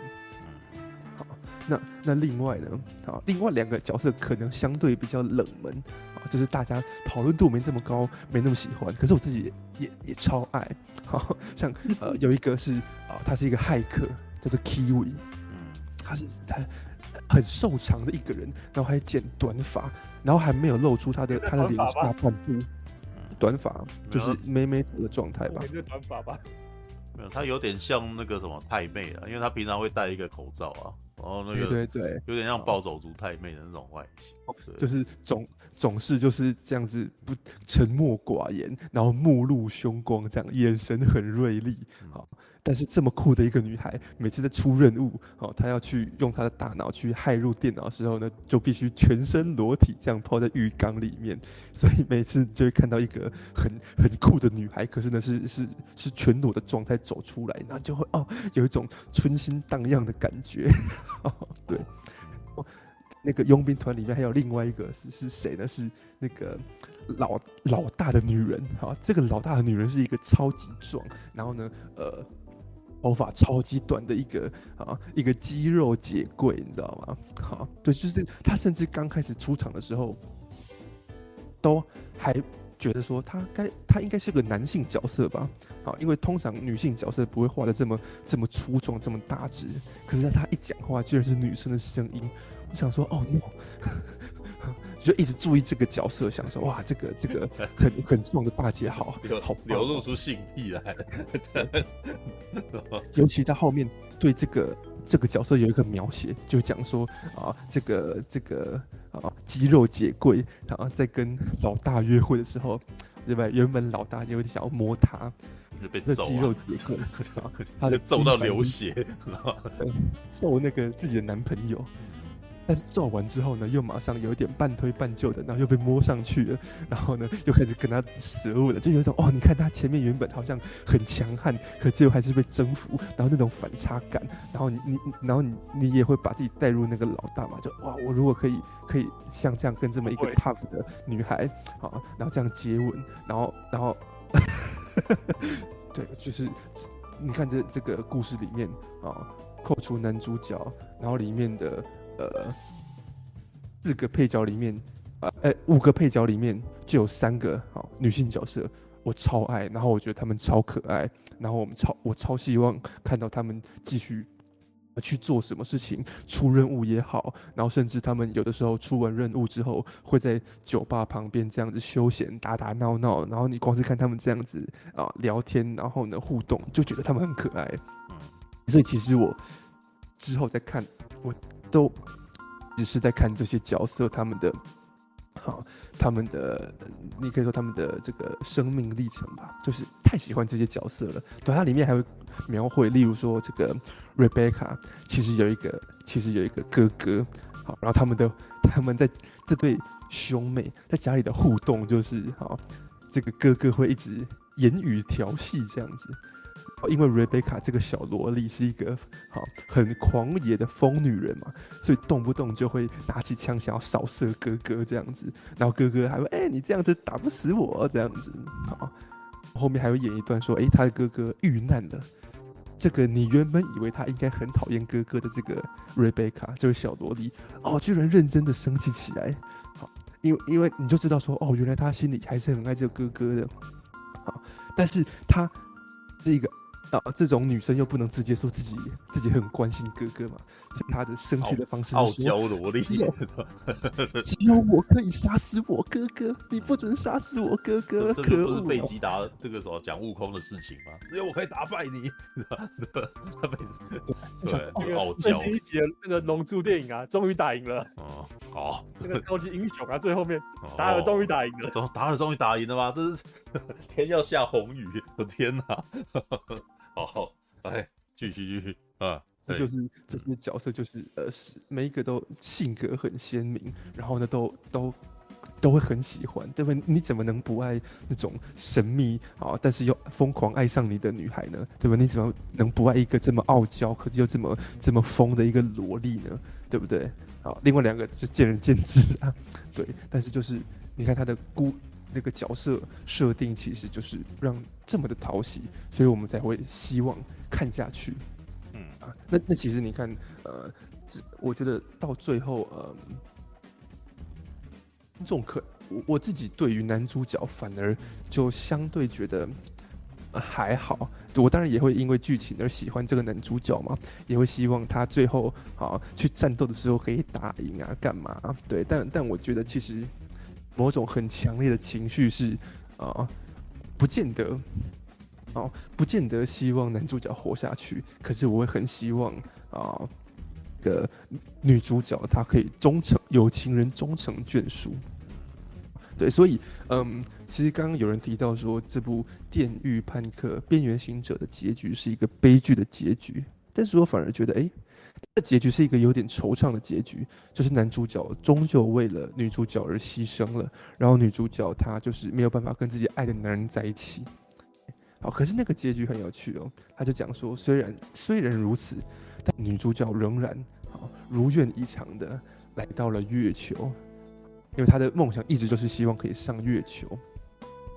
好，然后结果来到月球上面的时候，仿佛又看到了男主角跟她在一起的身影。其实我我个人觉得，哈，我个人觉得这其实在呃我看过的 cyberpunk 的故事里面，这是一个相对甜蜜的一个结局，对吧？你例如说，你看那个什么威廉吉布森的《神经幻术师》里面，那个结局是一个超级无敌。让人觉得虚无的一个结局，就讲说男主角最后虽然成功的解决了危机，好，然后虽然呢这个呃成功的在这个危机中活了下来，然后最后又回到这个城市里面，好，可是呢他过了这一切好事情之后，这个男主角的生活仍然没有改变。而且呢，啊，因为中间会会有一些啊，当然会有些意外嘛，可能有一些他原本身边的角色离场啊，干嘛干嘛的。他经历了这一番冒险之后回来，啊，反而变得一无所有了，然后他只能在这个很啊很混乱的都市里面继续这样子沉沦过日子。嗯，对啊。然后例如说像《攻壳机动队》，我我们之前还讨讨论过这个问题，《攻壳机动队》里面几乎每一次的。一集它都是一个案子嘛，几乎每一个案子都是，虽然好这个他们叫什么公安九课，虽然公安九课成功逮捕到人，可是你会知道，其实这个案子背后的社会问题还是没解决。好，所以你在看《攻壳机动队》的时候，那个其实心情很闷，你知道吗？因为每每每一集结束都是告诉你说，对啊，他们抓到犯人了，可是问题还是没解决啊，然后他们还是无能为力啊，然后 国安九哥还是只能很消极的，好继续这样去打一些其实应该是可怜人的人，哈，对啊，你甚至是会发现几乎里面每一次被他们逮捕的人都是可怜人呢，对啊，所以你看这个呃，呃，电狱判客这个影。动画影集，好，虽然结局好像有一点点惆怅，可是他最后还是告诉你说，呃，也许在女主角的心中，啊，她还是实现了梦想，然后她呢来到了这个月球上，也算是一圆了她跟男主角之间的遗愿，这种感觉，就其实哇，在那个用一种大众很能够理解的方式去去勾勒出了一种惆怅背后的一种凄美的感觉。对啊，所以所以你看，我觉得，嗯，如果要说，呃，《电驭叛客：边缘行者》这部剧厉害在哪里的话，我觉得它厉害是厉害在它可以用大家都理解的方式，来讲一个 cyberpunk 的故事。就是你，你即便以前对于 cyberpunk 是什么完全他妈的都没概念，然后呢，你对于什么身体改造的东西啊，然后你对于什么呃，它背后要隐喻的呃资本主义的压榨，这些都没概念都没关系。嗯，这个故事就是可以让你很啊，很直接的感受到呃。在那样的世界里面，人有多可怜，然后呢，呃，男主角他们是有多必要成为一个好、哦、法外之徒啊，以及哇，原来其实哦，的人的独特性有多重要这件事情。嗯，其实嗯嗯，各位如果有发现的话，Cyberpunk 故事啊，一直在处理的议题，或者说他们一直隐藏在剧情背后的子议题，都是在。思索人是否是独特这件事情，尤其好在资本主义的异化下，人是否会独特？但好像像很多 cyberpunk，他们都会讲说，其实身体是可以替换的，你可以用生化人的方式，你也可以用机器的方式去替换。啊，个呃，你可以把它认为是一个背后的一个隐喻啊，就是告诉你说，其实说不定你没那么独特，如果你的身体可以被。机器零件给替换。如果你的意识可以被上传到网络上，如果你的记忆可以被记录的话，其实你跟旁边随时可以换掉的螺丝钉是一样的。所以在 Cyberpunk 的世界里面，都是在讲这件事情，讲说其实哎、欸，好像没有这么独特。所以呢，当你自以为你很独特的时候，你在这个世界里面就注定是悲剧。好，你看《银翼杀手二零四九》是不是在讲这件事情？主角 K 原本一直以为哇，原来我是天选之人吗？好，原来我是这个什么那个是呃复制人革命军的一个 好重要人物嘛？结果没有，他只是一个替代品而已。好，你你你终究是一个啊，是一个备胎。嗯，好，是呃不用讲，像二《银翼杀手二零四九》一样这么的这么的呃。铺陈这么的漫长，然后好像这个氛围这么的忧郁，然后我们还要一直看着莱恩·格斯林的这个臭脸，这样子想说，哇，你看他现在是臭脸，真的是他的心中很很这个起伏汹涌吧？这样子，啊，当他一直被人家说，哇，你只是个复制人的时候，嗯，你看他用一个很简单，然后很甜蜜的爱情故事，就在告诉你说，哎，虽然在这样的一个世界里面，我们可能都。不是那么特别，我们都只是企业家底下一个可替换的零件。可是，如果哪怕有一个人，他的心中是特别的，好，啊啊，这个人生就还没那么绝望吧？好，人生就还有一点可盼望的事情。好，其实你看他，他呃，给了一个很虽然是很世俗的解答，好，可是呢，却为呃一般观众啊解释了呃 cyberpunk 一直以来的母题。而且呢，还很好看，好，还让你很喜欢这些人，嗯，对啊，所以我我看我觉得我真的觉得说，哇，这确实是一个，嗯，进网络上讨论度这么疯，然后不管呃国内外观众都都超级无敌喜欢他，这真的是不是没有原因的，嗯，对啊，虽，虽然刚刚苹果小姐去看了一集之后，好像觉得还好，对，但我觉得这真的是一个很棒的动画。当然，我当然现在还有一个点啊，看这部剧到目前为止，我看到的都是男性观点。对女生，对对对，女生怎么看真的是另外一回事。对，因为我觉得我从男生的角度看，他有好多部分都是我身为男生我会超喜欢的部分。因为 Lucy 这个角色太过美型，而且他基本是 Cyberpunk 里面最定番，你知道，他的样貌是基本上就是你你可以在很多的 Cyberpunk 里面看到类似的造型。对，他基本上是主角啊，应该是要有其他的 Cyberpunk 类似造型都不美啊。对，对，但是没有，就是呃，我觉得这是这这部剧里面角色是特意错开来。他，哎，日本动画的特色就是他会把很多形态，就是都把它标出来嘛，然后你你就会变成就是哎、嗯，你就可以一下子一目了然，立刻认出来，你不会有脸盲的问题，你知道，不会有人物太过近视而你而导致你认不出来的情况。对，这一部其实超明显，因为每个人的型都差很多嘛。对对，啊，好吧。诶、欸，然后我在对，但你刚说的那个男性观众的问题啊，因为我也会去看那种 reaction 影片嘛，然后某一对情侣的 reaction，你就很明显看得出来男性观众跟女性观众的的偏好吧，就是里面有一场戏是讲说，哇，那个他们。哎，当佣兵的案子的时候遇上麻烦啦，哇，那个对方不仅没有被制服，然后最后还还还跟这个主角群杀起来，然后金石阳之画，呃，动作场面的时候又是特别的张狂，就是两个人可能会这样子头顶在一起，呃、然后呢，那个呃武打动作也超级浮夸，然后呢又因为呃 Netflix 上面没有这个什么。分级限制嘛，他就可以直接喷血这样子，好，然后呢，那个呃，例如说那个黑道老大，他会用本来就很巨大的身躯，然后里面就还可以伸出一把很巨大的大炮，然后那个大炮就可以直接把敌人这样子炸成，炸成肉块这样子，然后那个画面就很有张力，就很爽，嗯，男生都觉得很爽，你知道吗？不管是我在看的时候，还是那个 reaction 里面啊，这个。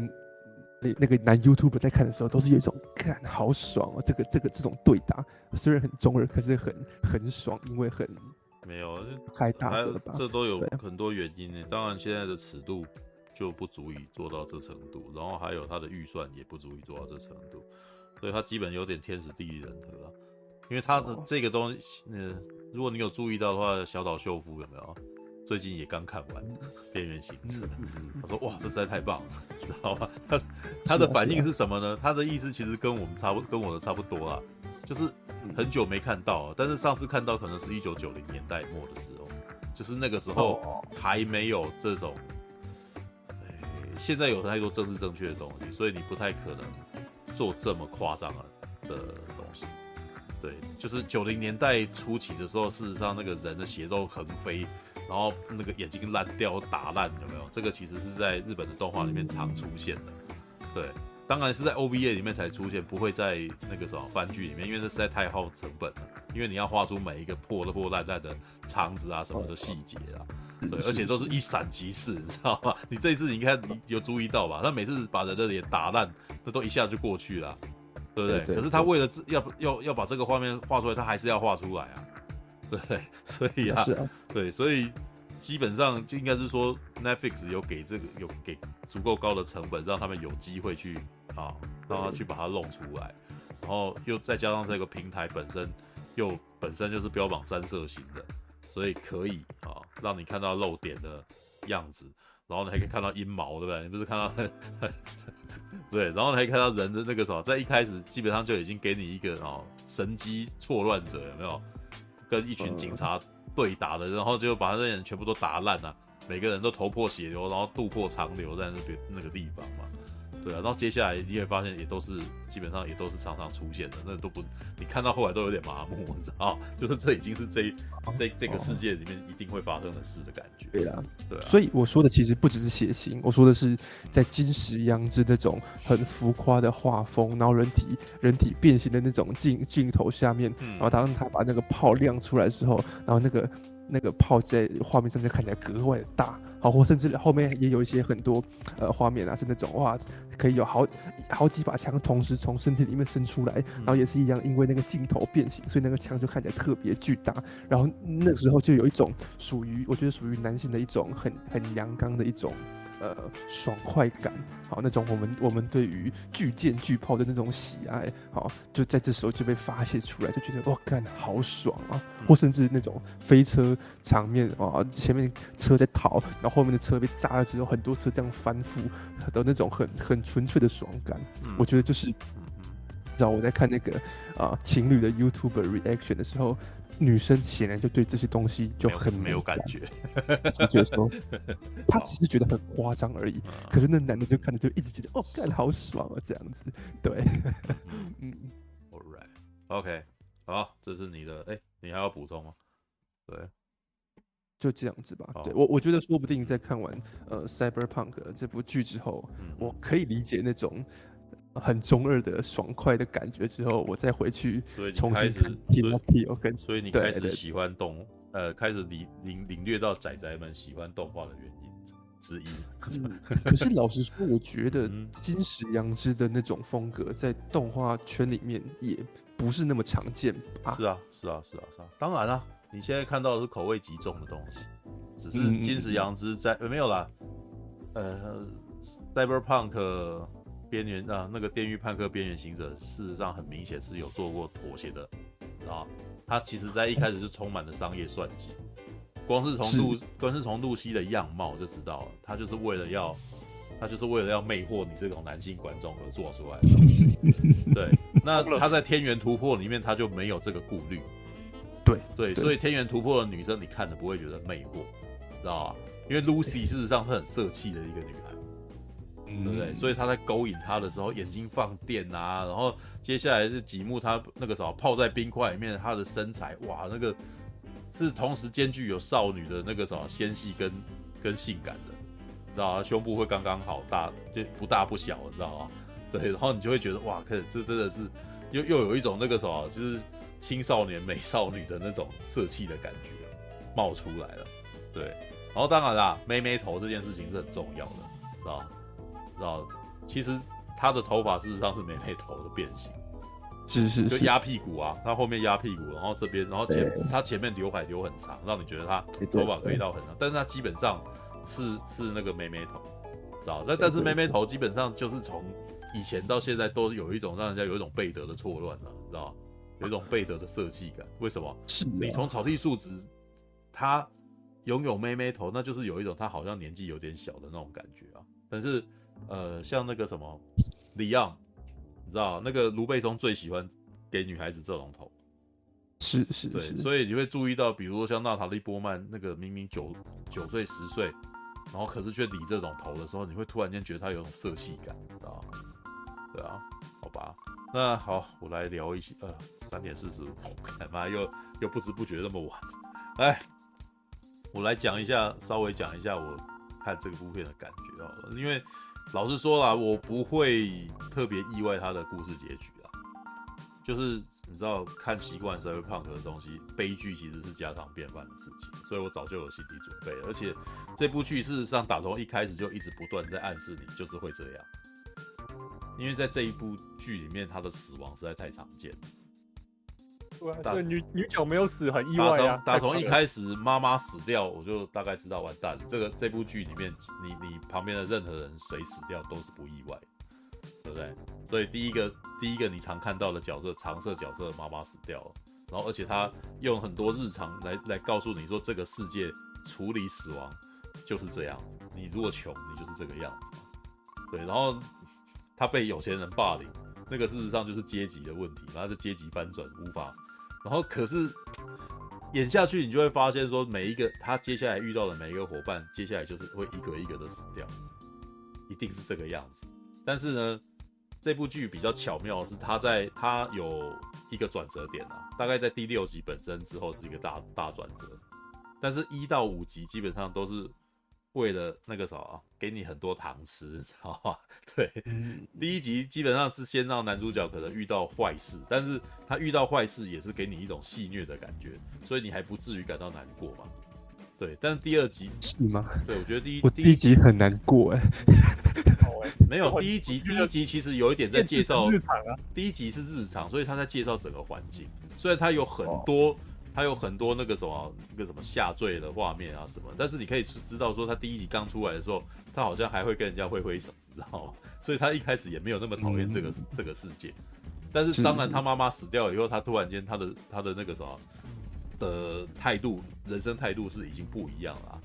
对，那接下来该怎么办？然后可是接下来他就立刻遇到了这个女孩子啊，在第二集他就找到他的新的人生目标了嘛，对不对？对，妈妈不见了，但是我还有女朋友嘛，对不对？还可以去找女孩子啊。但是他一开始你可以感觉起来，呃，我觉得这个男孩子的个性是很好懂的。大卫他一开始就是他就是觉得要争一口气，有的时候也会很体谅他妈妈，希望能够照顾他妈，所以干脆就觉得我不要去念书好了，对吧？因为反正去那边也会被欺负嘛。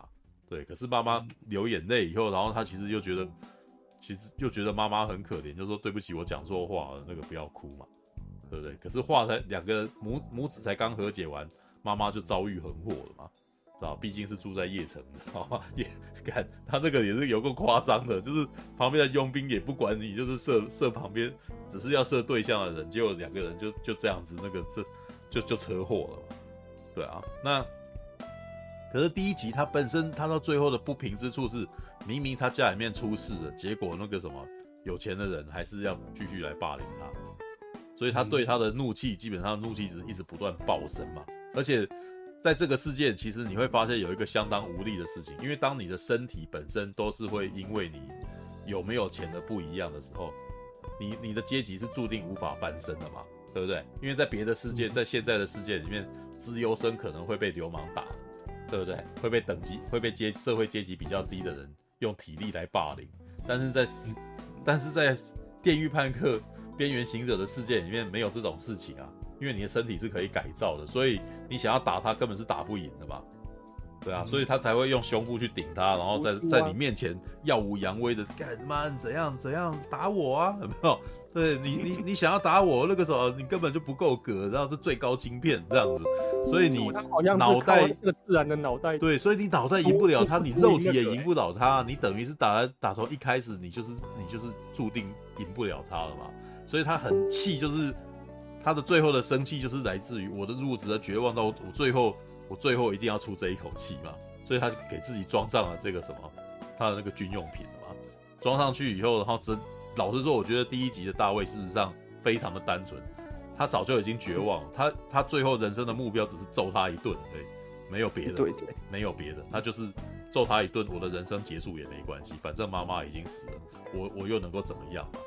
对，只是到第二集的时候，他遇到了这个女孩子以后，突然间他有一个新的冒险出现了，对啊，然后这个女生的对他对他做的每一举每一动，都是他爱上她的讯号，你知道吗？对，就真的很明显，那个女孩子兴奋的看着你，哇，然后这个男的呆呆的看着她，我们知道这个男的爱上她了啦。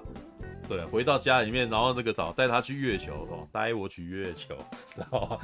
张雨生的歌嘛，知道？对，然后然后也是这个福音战士的片尾曲《Fly Me to the Moon》，知道？对，然后里面有几幕哇，真的是那种小小一些小动作，你知道？哇，这个编剧很这个监督很清楚女生怎么勾引男孩子，一些小动作就让你觉得哇，这个。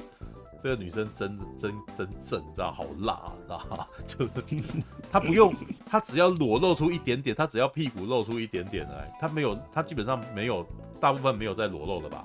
你们注意到她只有肩膀，还有她的腿部有露出一小块来，但是已经够了，这样子已经已经足够色气啊。然后接下来背后那个什么跟你招招手啊，好像吸好像在那个什么叫你去握她的手。结果，当男生想要去握她的时候，是她男女孩子主动抓着她，嗯，然后接下来嘞，掏心掏肺嘛，他说你为什么来？然后我不知道，我只是觉得好像可以跟你，好像是可以跟你讲这件事情，哇，然后男生哇，这个时候春心荡漾，知道吗？他真的基本上已经丢标了，他真的那个时候已经晕船了 啊。知道吗？这这辈子接下来的人，他在最后一集的时候，他讲的话早就在这个时候就已经决定了，你知道吗？嗯，对，就是他最后里面有一句，他最后第十集的时候一个经典台词啊，我已经一无所有啊，对，所以我的梦想就是实现你的梦想，知道吗？哇，你知道吗？对，那个任何女生听到应该说哇，知道吗？这么一个工具人，你知道吗？真的吗？哦，我们来看看苹果小姐会不会觉得这样子很浪漫啊？没有，这她这种义无反顾的浪漫，而且是已经要为了你而死的那种浪漫是，是是在在影像跟故事上面，真的让人家觉得哇靠，这这个故事真的太浪漫。因为老实说，我也觉得浪漫啊。可是我会觉得说，有没有可能这其实只是直男的一厢情愿？没有没有，我其实觉得这不是直男的一厢情愿。我觉得女生会会很喜欢这种男生，因为我觉得这种价值观就是很多时下的八加九女孩子会喜欢那些八加九男生的原因。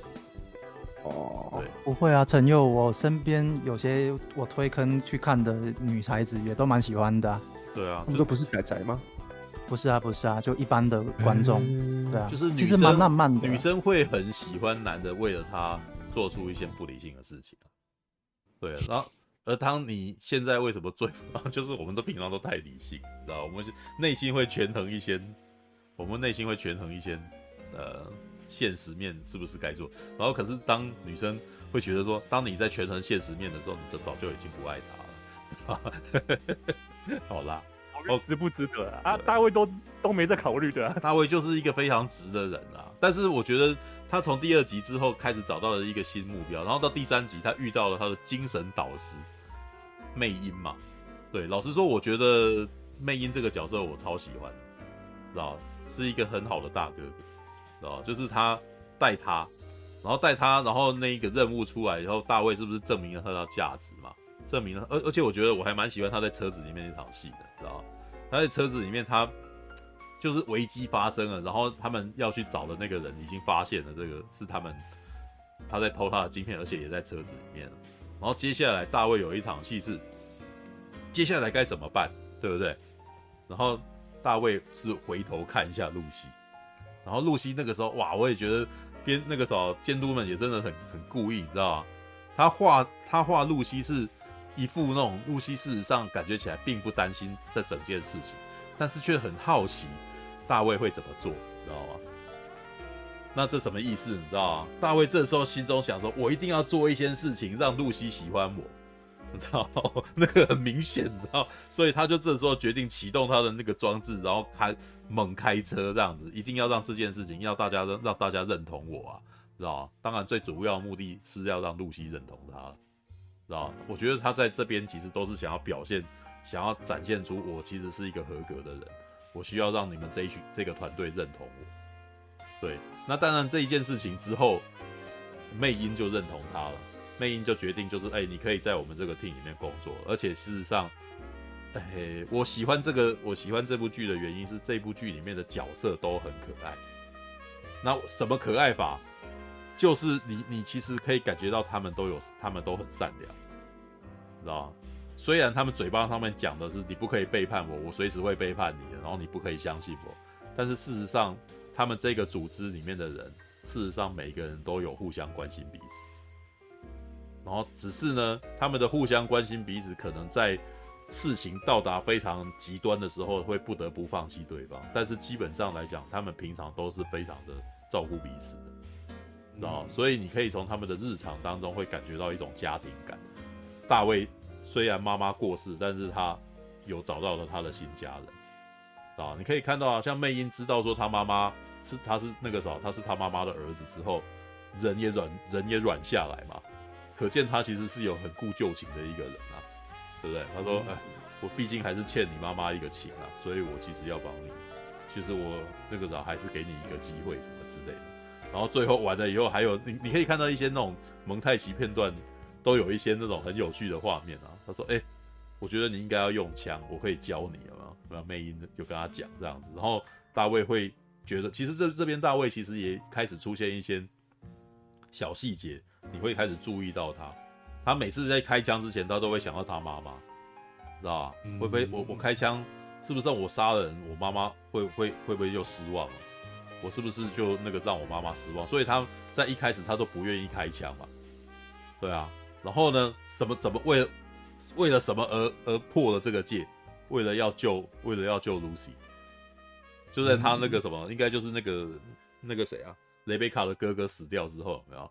然后那个不是有一个神机错乱的在那边尿尿，那个人开始在那边大家无法控制嘛，然后结果 Lucy 可能就遇到危险了，然后结果看到一看到 Lucy 可能要被。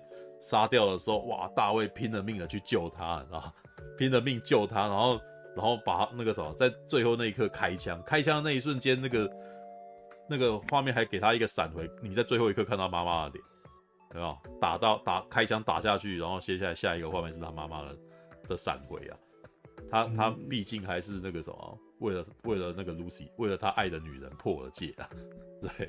然后破戒，然后所以从那一刻开始，Lucy 事实上前面他前面露西其实有一点刻意的在远离他嘛，有点刻在第二集、第三集中间，事实上他都有一点对他很冷淡嘛。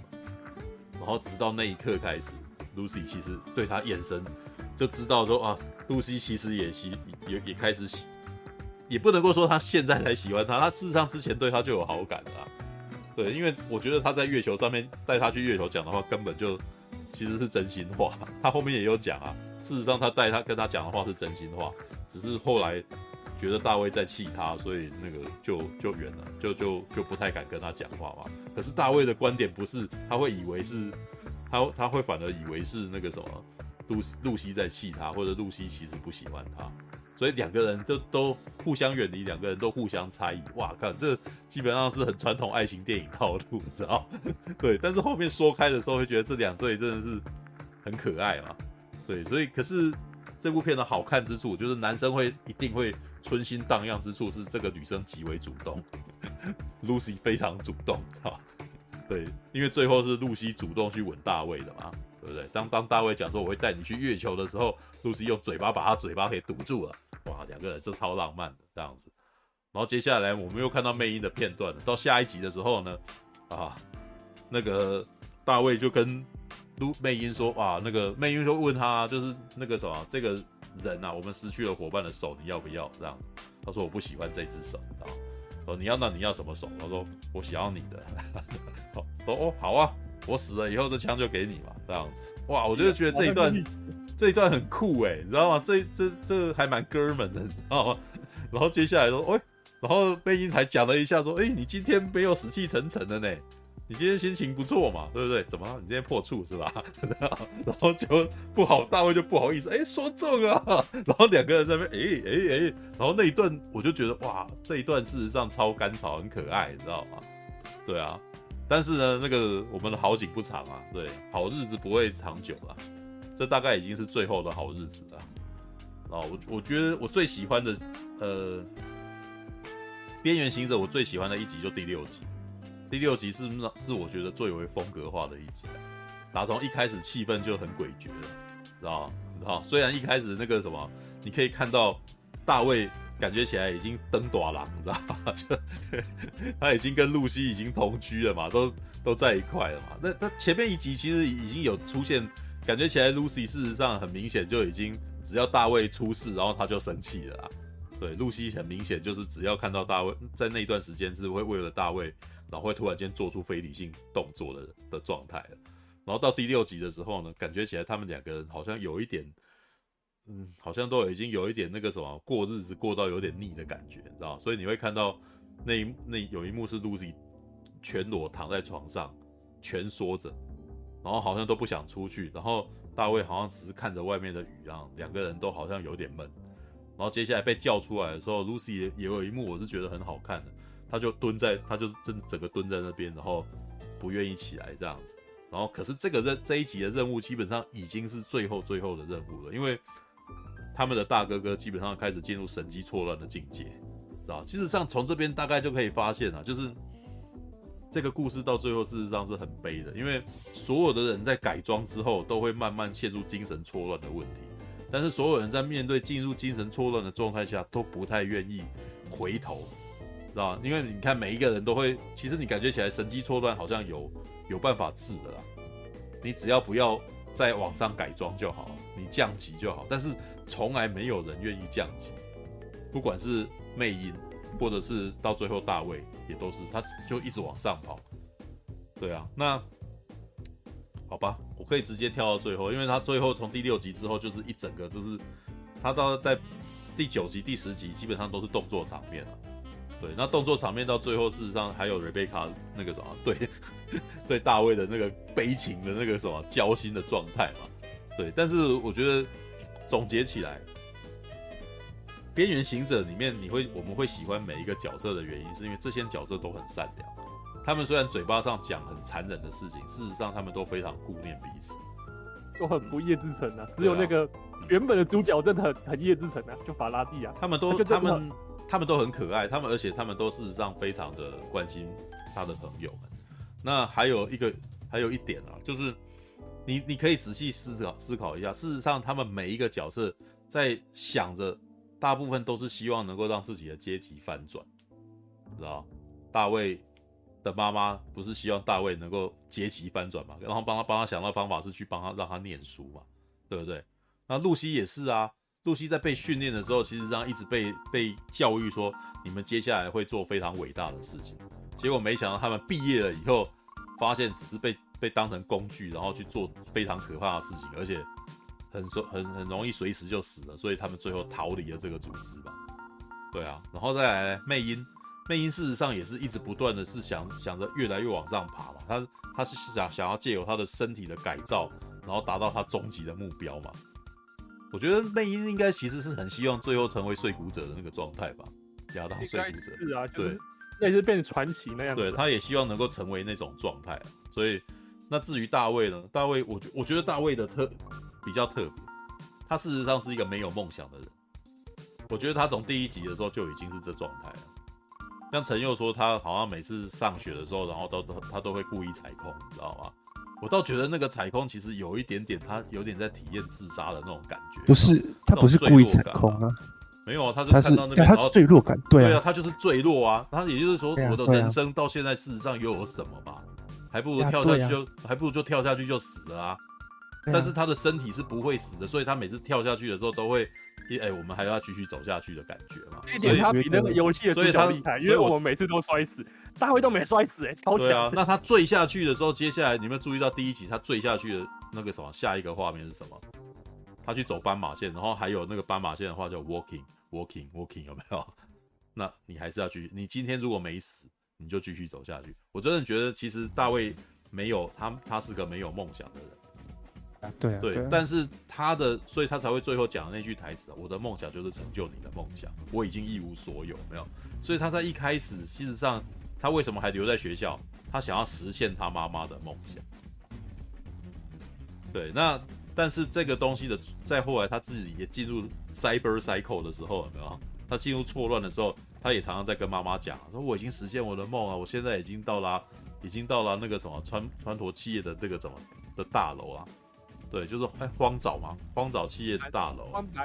对，哦，那那一段其实也是蛮感伤的，因为他已经他已经都已经看不到现实了嘛。然后跟他对话的是雷贝卡，然后雷贝卡那个，这也是我觉得雷贝卡这个角色比较厉害的原因呐。事实上，雷贝卡基本上都是配角，你很少看到一个主要在描写他的戏，你只能够从主角跟他讲话的时候他的反应，然后来体验。这个这个配角他的他的情感面，知道吧？然后这个情感面，所以他的情感面事实上几乎没有没有像 Lucy 那样子会突然间来一个，然后讲他的内心世界，没有，雷贝卡没有，对，他只有主角发疯的时候，然后雷贝卡是怎么样面对他的，你就会觉得这个孩子这个女生很暖心呐、啊，对，然后然后比如说他。你可以看到啊，就比如说像那个大卫，他好像要进入神经错乱，然后身体身身上都有一堆那个什么抑制剂的时候，雷贝卡第一个反应说：“我们不要接任务了，我们赶快回去嘛。”然后，哎，这一群人事实上是非常顾念彼此的哦。我们只要你可以活下去，我们这一摊不接，我们不赚钱也没关系嘛。对啊，当然啦，那个什么，我觉得。大卫后来赚很多啊，你知道？对，他大概到第七集的时候，他都已经住大楼了，你知道？对，他把自己改。我是游戏的结局里面最后那个游戏主角也是一样变得传奇，都住了大楼。对啊，也就是说他事实上也不缺吃，也不愁吃穿啊，知道？但是我其实觉得，其实这一幕事实上，其实在讲说他们都已经陷入走火入魔的状态。他如果想要停在这个状态下，好好的过日子，可不可以？好像也不是不行，知道？但是他就是很想要证明他自己嘛，他想要证明他自己好像还可以比比魅音更厉害，所以他还要再翻转一番嘛，所以他接了那个什么，接了对手那个什么之前的那个前客给他的那个工作嘛，对啊，结果他一接他的工，他的那个社会，他的故事就这样子，就一定会一定会进入万劫不复的状态啊。对啊，那我我其实觉得这个啥，到最后都是大家都是试图要翻转自己的阶级的。对，那反而是一些配角，你你比较没有看到他这一幕，像雷贝卡，他要的其实他就是在关心大卫嘛。然后还有另外一个更配的发哥，你知道吗？对。这个 这个翻译很好玩，翻译翻发哥，你知道？但是简中叫法尔科啊，然后然后我看到这个，我刚才有去看繁中版，就发哥就笑的要死。对，法但是法尔科的形象事实上是那个什么，在我我个人觉得他应该是在模仿经典的那个西部片的那个演员啊，知道？狂杀十万里男主角，知道？等一下，他叫本什么名忘记了？对，哎，等一下，等一下。让我查一下，因为他也还有演好好好友七角龙，对，等一下哦，哎、欸，他叫查理斯，哥他叫查理斯布朗逊，知道？你仔细看就知道了。我你可以去查查理斯布朗逊的照片，知道？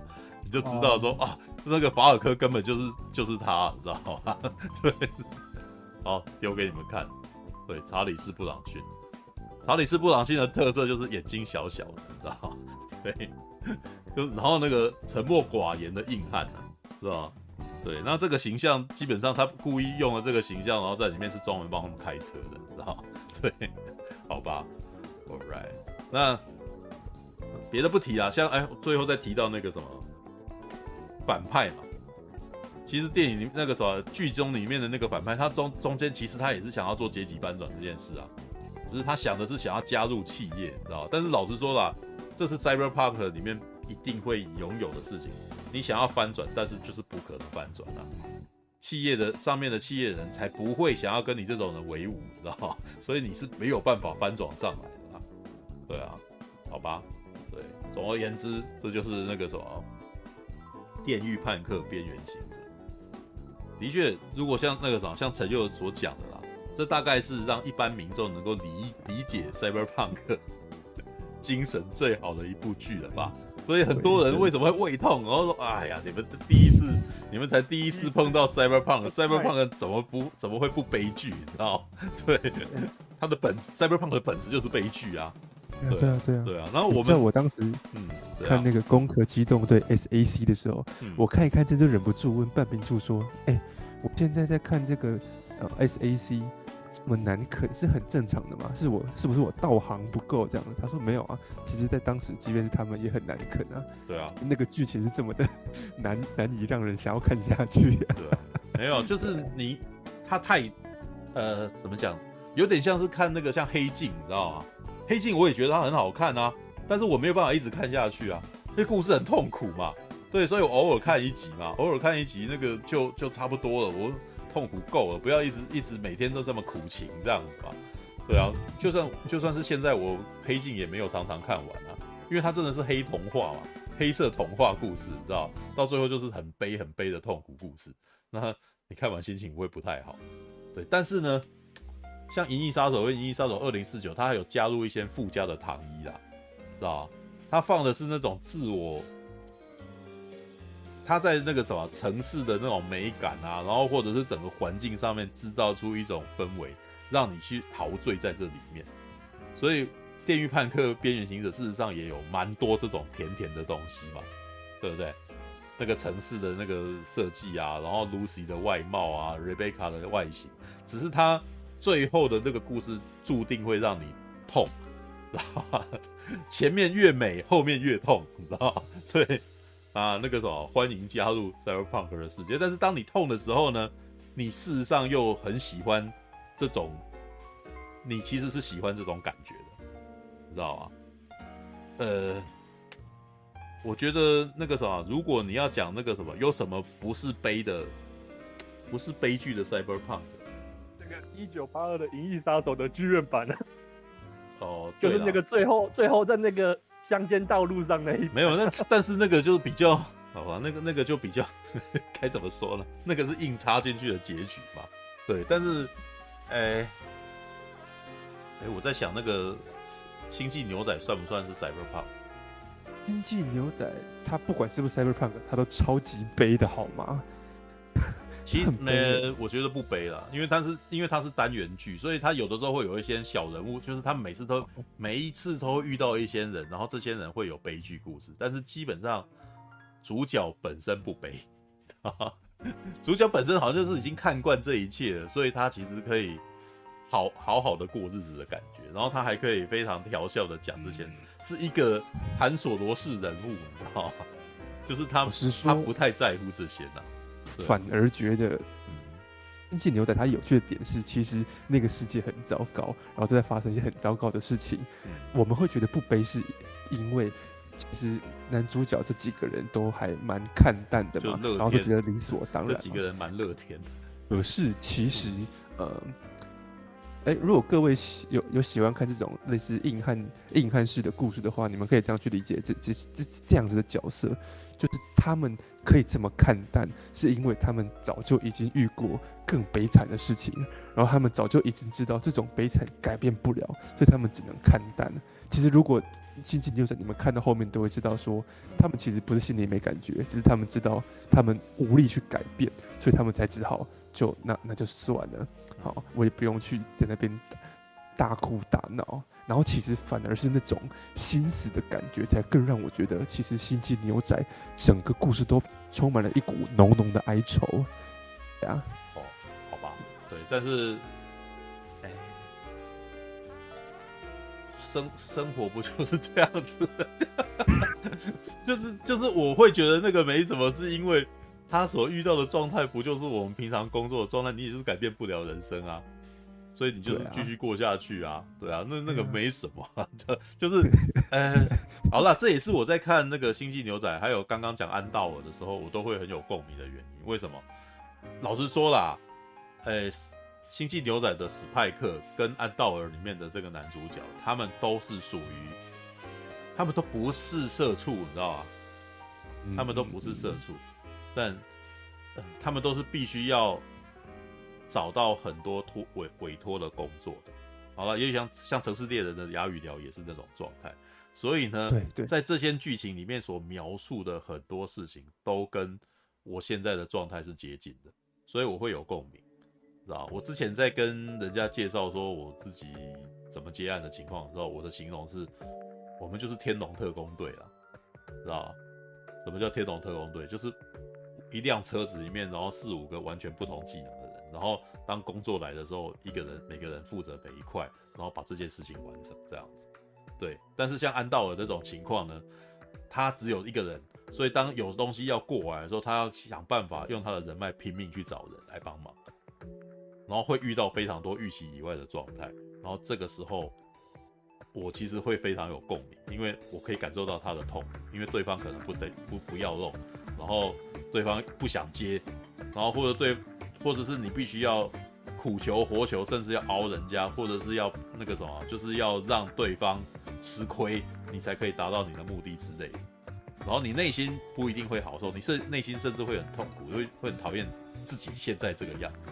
但是为了要活下来，你必须要这么做，知道吧？所以看《星际牛仔》，我反而不会觉得说他是悲剧，因为 他所做的讲的事情超日常，好吧，就是，呃，请出去接几个案子，你立刻感到这种痛苦，然后不知道该怎么办才好。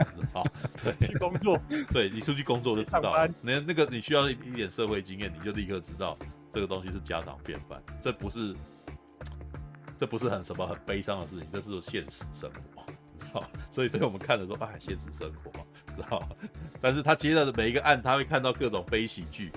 对，就是就是每次史派克在每一集所遇到的事情，就是他接的每一个小案子，然后每个小案子的人都有自己的一个故事，这样。对对对啊，对啊。老实说，我们也是遇到也是这种情况，我们遇到的每一个厂商，然后这一次遇到了什么东西，都可能会是一个哦特别的事件，然后有特别的故事这样子。对，所以那也是我觉得自己在做传播产业，你知道吗？会比。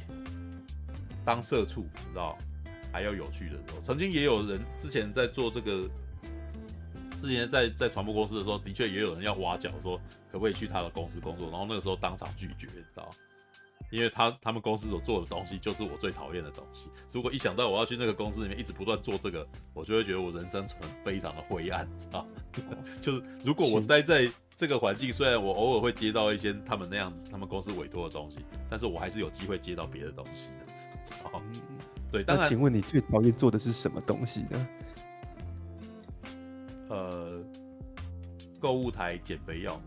哦对，所以当时要挖角你的是购物台减肥药的。对啊，就是那个那间公司基本上就是专门在出产品，然后做委托，然后他们希望他们自己内部有一个专门做影像部门的人。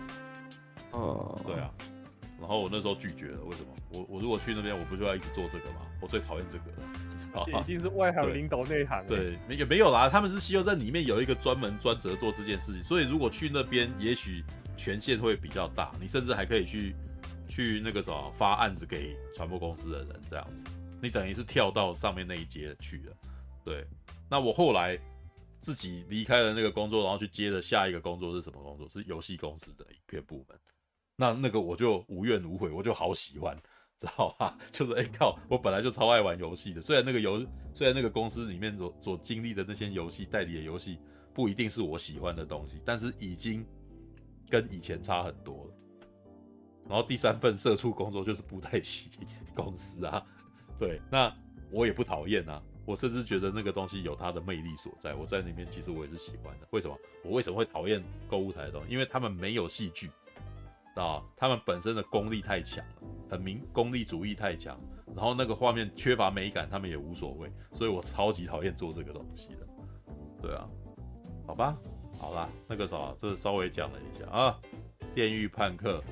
啊，边缘行者非常的红啊！大家那个什么没有看过可以去看看，有看过的那个，看你要不要去买游戏来玩。对，可以玩的啦，红还是有。红在哪里？在哪里？嗯，没有，你可以去看了。对啊，我已经讲完了。我刚我已经讲了，我为什么？我已经讲了，我我觉得他为什么有魅力的原因。对，讲到一个钟头。嗯，你你看到第几集啊，苹果小姐？我看到第三集了。那你还是觉得？那你第二集的时候会不会觉得那个女生很可爱？嗯，就是就是要吸引人的方式，我觉得都，嗯，我觉得那个那个那个那个女生的个性，在每一个电影的那个科幻的，好像都是这么演的。嗯，对啊。那 不是？那你觉得那个男孩子？我好像没有觉得什么。但是你觉得？不不不不，是不是？等一下，那你觉得那个男孩子的反应呢？嗯，就是就是就是好像有点就是要去特，就是要怎么样？嗯、他一直在勾引他。对啊，很明显他在勾引他。对，女生一看就知道是在勾引他了吧？他的肢体语言什么的都很明显在勾引他嘛。对，那你第二集已经看完了吗？通常你还是冰山美人行就会就是酷酷的什么，嗯、可是他其实很多嗯动作什么的都是有性暗示啊。对啊。他的动作很明显有有有挑逗意味，对啊，我我觉得它里面有一个点我蛮喜欢，就是他们在拿那个记忆卡的时候，然后又 放入记忆卡的时候，我觉得那个 有点像晋级的巨人，不知道为什么。哦，就是嗯，就是进去，就是他对在后景，然后他不是可以操控那个巨人吗？对啊，我就觉得有让我感受到，哎。好像有一点不一样的感觉。嗯嗯，是显然听起来，你目前看到第三集，你还是没有觉得这部这个动画除了呃画风之外，有让你感到特别喜欢或惊艳的部分是吗？因为目前还是都猜得到。没有，就你这边到目前为止都是，我觉得啦，他都是为了让一般观众沉，就是沉浸跟中毒的过程。对，如果你平常看多了，嗯、那这些东西都是寻常套路。但是对一般大众而言，哎呀，好甜呐、啊，知道？好好看哦，对，他们会喜欢这种东西啊。不管是我还是你还是其他人，我们也看的不少啊。但是他还是中招啊，在这个套路下面，我们还是看的很喜欢啊。因为这个角色刻画、啊，显然苹果就你看女生就没有被这个打中嘛，对不对？那个那个他的角色其实跟林柏林很像啊。不像啊，像吧？不像，他很多吧？他不是那种没有个性的人。那个，对，我说那个外，你讲的只是外形吧？对啊，外我说的是外外形外形，对啊，外形是有有一点点像，没有一一算接近啦，算接近，但是呃，我我我我觉得有更更接近，对，草地素子可能更接近，知道对，Cyberpunk 的类型，这个什么妹妹头，对，加妹妹头，然后再加上艺伎风，他他的眼睛下面的那个红色的点，基本上是艺伎的那种装点嘛。对啊，嗯，然后我如果瞬间看，我就觉得就綾波丽的。我最喜欢是到第六集啊，就看你有没有办法挨到第六集。对，我觉得第六集事实上有把那个什么整个分镜啊，然后跟跟那个那个气氛整个突然间就变。首首先，我觉得它应该算是我喜欢的风格，动画风格，因为它是比较独特的，它不会让我觉得。看到什么三 D 的三 Cyberpunk 或什么的，那大概我就会我就会不想要看。三 D 的部分大概第九第九集就跑出来 啊，所以他有？呃，没有了，他后面有一些那种物件，那个他他可能想省工，像那个汽车的部分就全部都三 D。对，后面有一幕第九集跟第十集的战斗场面，就是一堆坦克，你知道吗？对，一群一堆军用车，那个就突然间变三 D 了。啊、先不要跟我讲，我让我我慢慢看。建公司啊，那就慢慢看吧。我很推第六集啊，我喜欢第六集，因为第六集对我来说很有那种以前看那个骇客人物动画版的那种味道，知道就是、嗯、就是那个他突然间会放一些非常张力的画面，然后那种东西其实是反正是在日日本的动画里面比较少去摆的。然后因为是快速的跳跃与穿插，所以你会看到一些那种哇那个。那种蒙太奇哦，对于你你的视觉跟你的情感的打动会蛮重，对啊，嗯嗯，前五集其实基本上都是，我觉得都是公式套的，绝对是公式套的，它顶多是比较血腥暴力一点的，对，然后有一些比较特别的，比如他很非常热衷那个什么战斗场面要连要三个角度重新回放一次，你知道，那个那个很有以前那种港片的那种味道，你知道。就是啊，干，让我们再看一次，然后另外一个角度再炸一次，这样子的感觉。老婆饼的时候也要三，也要三次啊。对啊，像那个对雷贝卡的最后一战也是啊，那是三次啊，也要要从三个角度，然后让你看到这样子。对啊，但是我有点啊，这可能只有这个钢弹迷才觉得有有趣啦。就是雷贝卡的最后那个动作，正好就是钢弹举着光线枪打着吉翁的那个动作，就是量产型离子的那个离子的最后一集，你知道吗？对。好了，这个呃，苹果有看量产型离子啊？你最后再看那个动作像不像啊？对，好吧。可是我之前很兴奋的要跟你讨论，就你还没看。我看了啊，我都快忘了。没有啊，但是他其实你今天要讲吗？你不想讲睡觉？没有，他其实他其实可以讲的东西很少，但是他就是很可爱的东西啊。Oh. 对，因为他是，嗯嗯，其实第一集看的时候，我我很兴奋，是他的那个演出。我当初我那时候不是在说我在这边逛那个钢蛋店嘛，然后对，所以他第一集在，而且他第一集在做那个，嗯，那个那个是什么机器人？那坏的那个机器嗯嗯，然后他他不是右边，他把它。右边还是左边？他左边把它画成粉红色，那那时候我就笑了。我想说，可是我不知道那个机器人是不是真的要画粉红色。没有啊，可是因为就是那个那个机器人那边本来就不是粉红色，当然不是。对，所以他画了粉红色的时候，我就忽然又觉得很可爱的意思，就是就是女生去逛。那个机器人店，他们少女心还是没有变，是吧？画粉红色。他想画粉红的时候，那个店长跟他讲，模型是自由的嘛，对不对？就是你想要怎样都可以，这才是你做模型的意思啊。对，那才是你真的。当他一一画上去，那个东西就属于他，那就是独特的他，独特的属于他的模型的。对，啊、对，我就我就觉得很有趣，因为那时候我们不是在看的时候，我就说怎么没有粉红色机器人？哦，所以你是先看了，嗯、所以才开始在那边到处问有没有粉红色的机器人。啊，原来是这样，知道吗？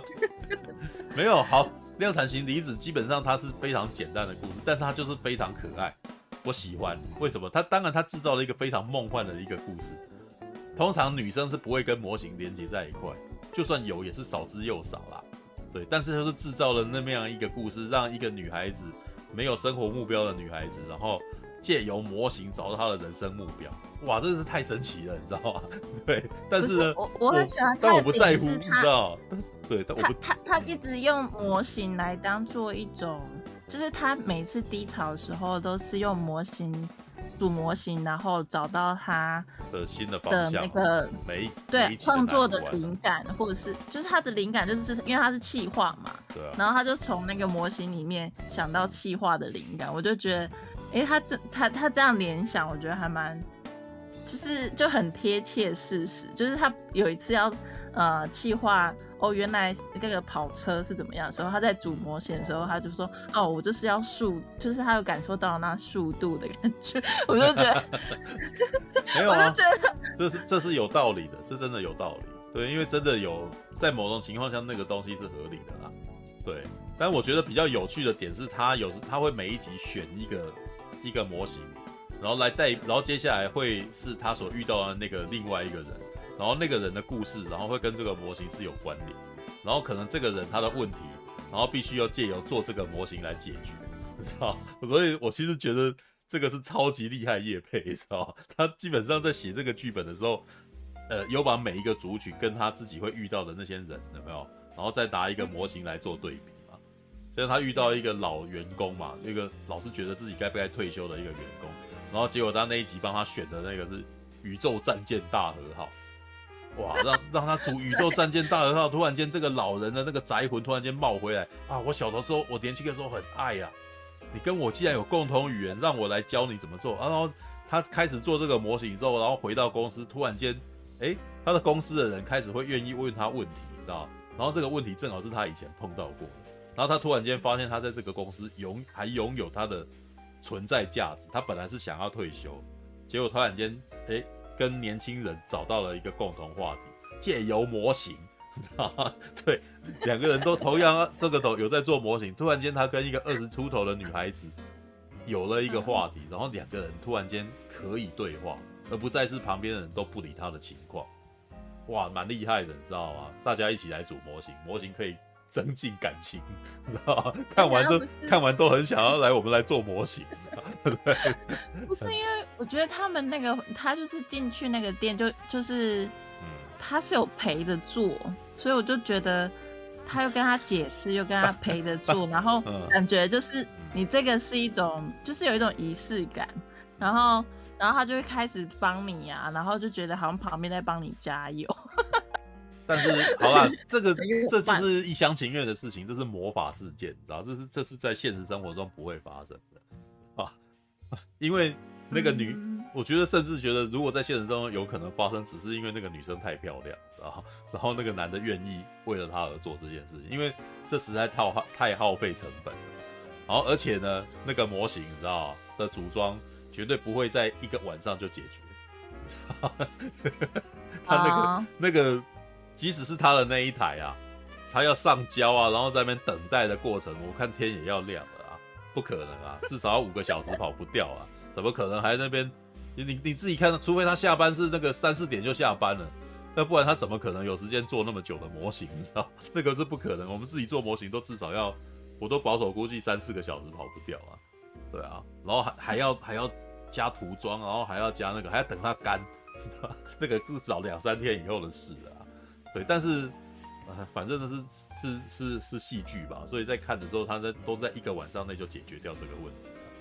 对，而且他而且他还用四驱车找到他的爱情，就是找到他喜欢的对。四驱车，我觉得这一点其实是他也算是有一点在，那是日本的那个日本人的那个中年人的共同回忆啊。就一九九零年代跟一九八零年代末的时候，非常流行四驱车。所以你一问他，突然间发现这这那个那一那一集蛮有趣的，就是他所喜欢的那个男男生有没有是个三十出头的男孩子，三十快三十五了吧？然后可是呢，他的部长有没有？他们那个课的呃应该是课长吧，是四十多四十几岁。然后一听到要坐四驱车，大家都兴奋了起来。于是呢，他串联起了三十几岁跟四十几岁的人，让他们有共同话题。然后结果，而且他还同时是做，因为他们所做的计划是他们公司里面内部的团康活动嘛，对不对？所以还要串联小孩子，结果小孩子那个什么，结果中年人玩的比小孩子更疯，你知道哇，那个突然间和乐融融，因为模型的关系，那个什么 打破了那个年龄的藩篱，你知道对，很厉害。然后这他他基本上顺便卖卖四驱轨道车给你，让你希望说你也来这来买个四驱车。老实说，那真的有效，你知道？我看完以后就开始查四驱车哪里有卖，你知道？因为我小学的时候也是坐过四驱车的，对啊。然后只是小学的改装，事实上很贵。会重新组装啊！我记得那时候好像每个人都会有一台，然后连我哥他都会想要说他他的那一台要特别不一样，什么什么的。啊，这就是所谓做出属于自己的独特性。不过，呃，我得说了，也许在现在做四驱车是一种圆梦的过程，因为小学的时候你就是经济能力也没有很好，很少能够真的改装到很强啊。对啊。真的能够改装家里面家学渊源，我看在那边上啊，就是你除非是流氓出去外面很有钱，不然你不太可能把它改到最好，知道吗？对，现在可能你中年了，你可能财力比较有可行了，那才比较有可能，知道好吧。我我是喜欢有一集，他他就是最后一集的时候是什么什么 late shooting 哦，反正就是就是最后一集啊，对啊，那。对啊，对啊。他最后一刻是做那个 NG 的钢弹模型啊，那 NG 钢弹模型，而且还要把它锯掉，因为他要把它破坏，然后那个什么要做出最后一集啊，就是朝上射出光束的那个画面嘛。当他做的时候，其实也有一幕，其实也是我会觉得痛，你知道，我到现在都还不敢做这种事，因为你要做好一个模型以后，然后再把他再把他的右手给毁了，然后再把他另外一只手给毁，把头拔掉，哇，那对我来说超痛的。那里面有讲说，对。会有这种反应一点都不不奇怪，因为你已经爱上了模型，所以你对于毁坏模型这件事情会感到痛苦，然后然后，然后加油吧，然后然后把它弄掉，对。但是他最后我觉得也可爱，你知道，这个女孩子，因为她最后决定要去跟跟她喜欢的男生告白的时候，然后大家就突然间指出你的最后一集，然后最后一集是钢弹那个什么往天举举向天空，然后射出光束枪的那一幕。然后我觉得离子到最后也是挺可爱的，知道吗？他对那个男他喜欢的男孩子说：“我喜欢你。”然后突然间就做出这个动作，你知道？最后一集，知道吗？然后结果现在看样子好像告白失败了。对，我觉得。那个影集还蛮可爱的，因为告白失败了呢，人生不是不是就这样就完蛋了，我还有模型，所以他就继续做模型，然后接下来要干嘛？他要做那个大阪城，我的天哪，哇，他更进阶了，你知道吗？很可爱，超可爱的，对。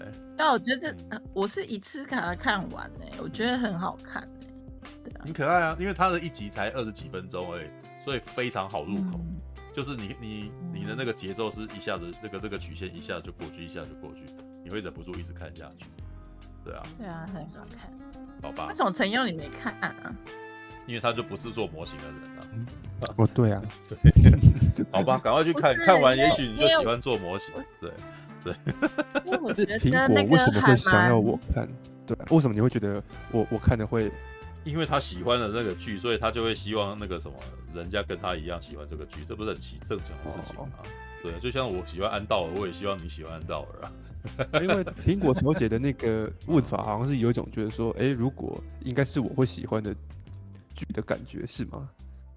因为它里面有有一种积极的那种，他很励志，就是他挺励志，对啊，对，就我觉得你应该会。但是基本上，这个励志，事实上，它其实是一个他在描述一个对生活、对日常都没有热情的一个女孩子，然后，嗯，借由组装模型的过程，跟她解决她的朋友跟同事的那个问题之后，慢慢找到自己人生的方向的故事。因为它很好入，很好入口啊，就是很好，很好去看，所以我觉得很，嗯，对啊。因为他在提那个量产型这件事情，事实上是有一点悲情。他说：“你就是那个量产型萨克，知道吗？就是被用后即丢，然后没有那个无关紧要的一个东西。对，但是这就是你啊！你要做出属于你的样貌。那中间还有后面还有一集也是很酷的，因为里面有一个那个什么，一直不断在嘲笑离子的一个男生，然后他一直都觉得自己才是公司里面的精英，你知道吗？”然后后面有一段真的很好笑，因为他到最后基本上，诶，发现他其实是不重要的人的时候，他被调走了。他本来一直以为他是其实是飞黄腾达，要要要升职。事实上，但是事实上整个公司的人没有人这样看，是他自己觉得自己很厉害，是吧在同期里面他最厉害，所以他会有一种我以后会可以成为 leader 的感觉，然后还得意忘形去去建议那个高层，结果就被左迁了。然后被左迁以后，他就很痛苦。然后李子带他去喝酒，然后最后带他到模型店，知道？然后他就喝醉酒底下开始做模型。然后我真的觉得这是很好笑，因为他做做做，他说：“哦，我现在在做的是钢弹，钢弹模型，知道？等到他全部涂装完了以后，发现，哎，不是钢弹，是吉姆，知道？你是量产型吉姆。”然后李子就说：“对。”你以为你是钢弹，但事实上你只不过是个吉姆。然后，说：“原来我是吉姆啊！”他在那边哭，知道那是什么意思？你认知到你其实没有那么厉害，你只是个小螺丝钉而已。所以，请好好尽你螺丝钉的责任吧。我都认清你自己，你知道就很好了啦，好烦哦！我觉得那一段有点有点悲情，你知道吗？就在那边哭，但是他哭完了以后，突然间认清了自己只是一个量产型的事实，知道吗？然后他就就知道他要好好的那个什么安分守己，知道还蛮有趣，对，那个你可以看一下，知道哎，好看。他还有另外一个同事是信吉哦，就是初号机，啊，就是一个凡事都不敢，凡事都不敢踏出那一步的人，然后呢？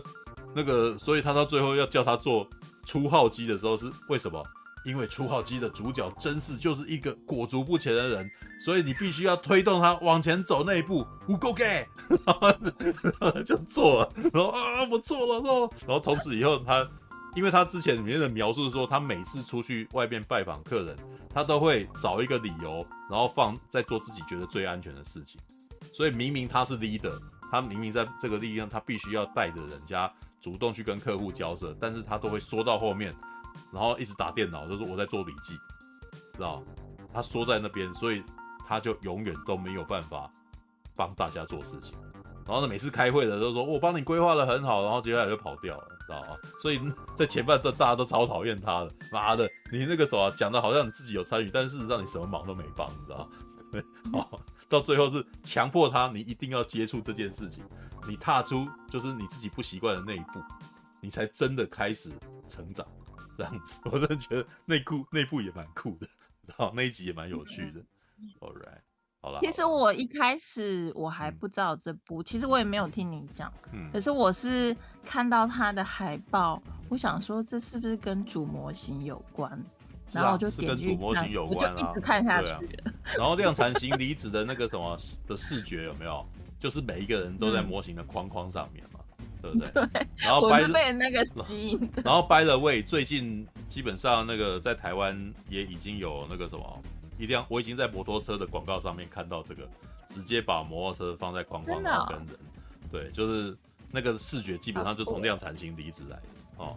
然后呢，我们的诶桃园市长候选人的那个什么也是啊，郑炳宏本身是喜欢钢弹的人，然后他们就。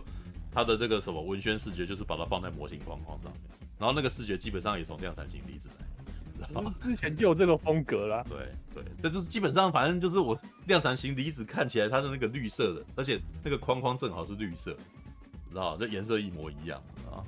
好吧，好吧，那个时候这时候不会说我在泼脏水，或者是那个时候嘲笑他的那个什么，其实我并并不觉得那个有什么不好了。对，还记得记得还知道要用这个，至少还算是有设计感啊。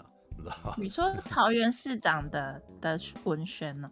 呃，去找一下好了，到时候再找给你看。哦，对，哦，好吧，好，好了，时间不早，四点四十三分了，我一定要睡觉，已经实况了七个钟头，要死了，知道吗？你们要早安了。对，好了，时间不早了，大家明天啊，不是明天，下个礼拜再见，可以回家睡觉了，晚安了，晚安，拜拜拜拜拜拜。感谢您的收看。喜欢的话欢迎订阅频道哦。战士战士一群善良的战士。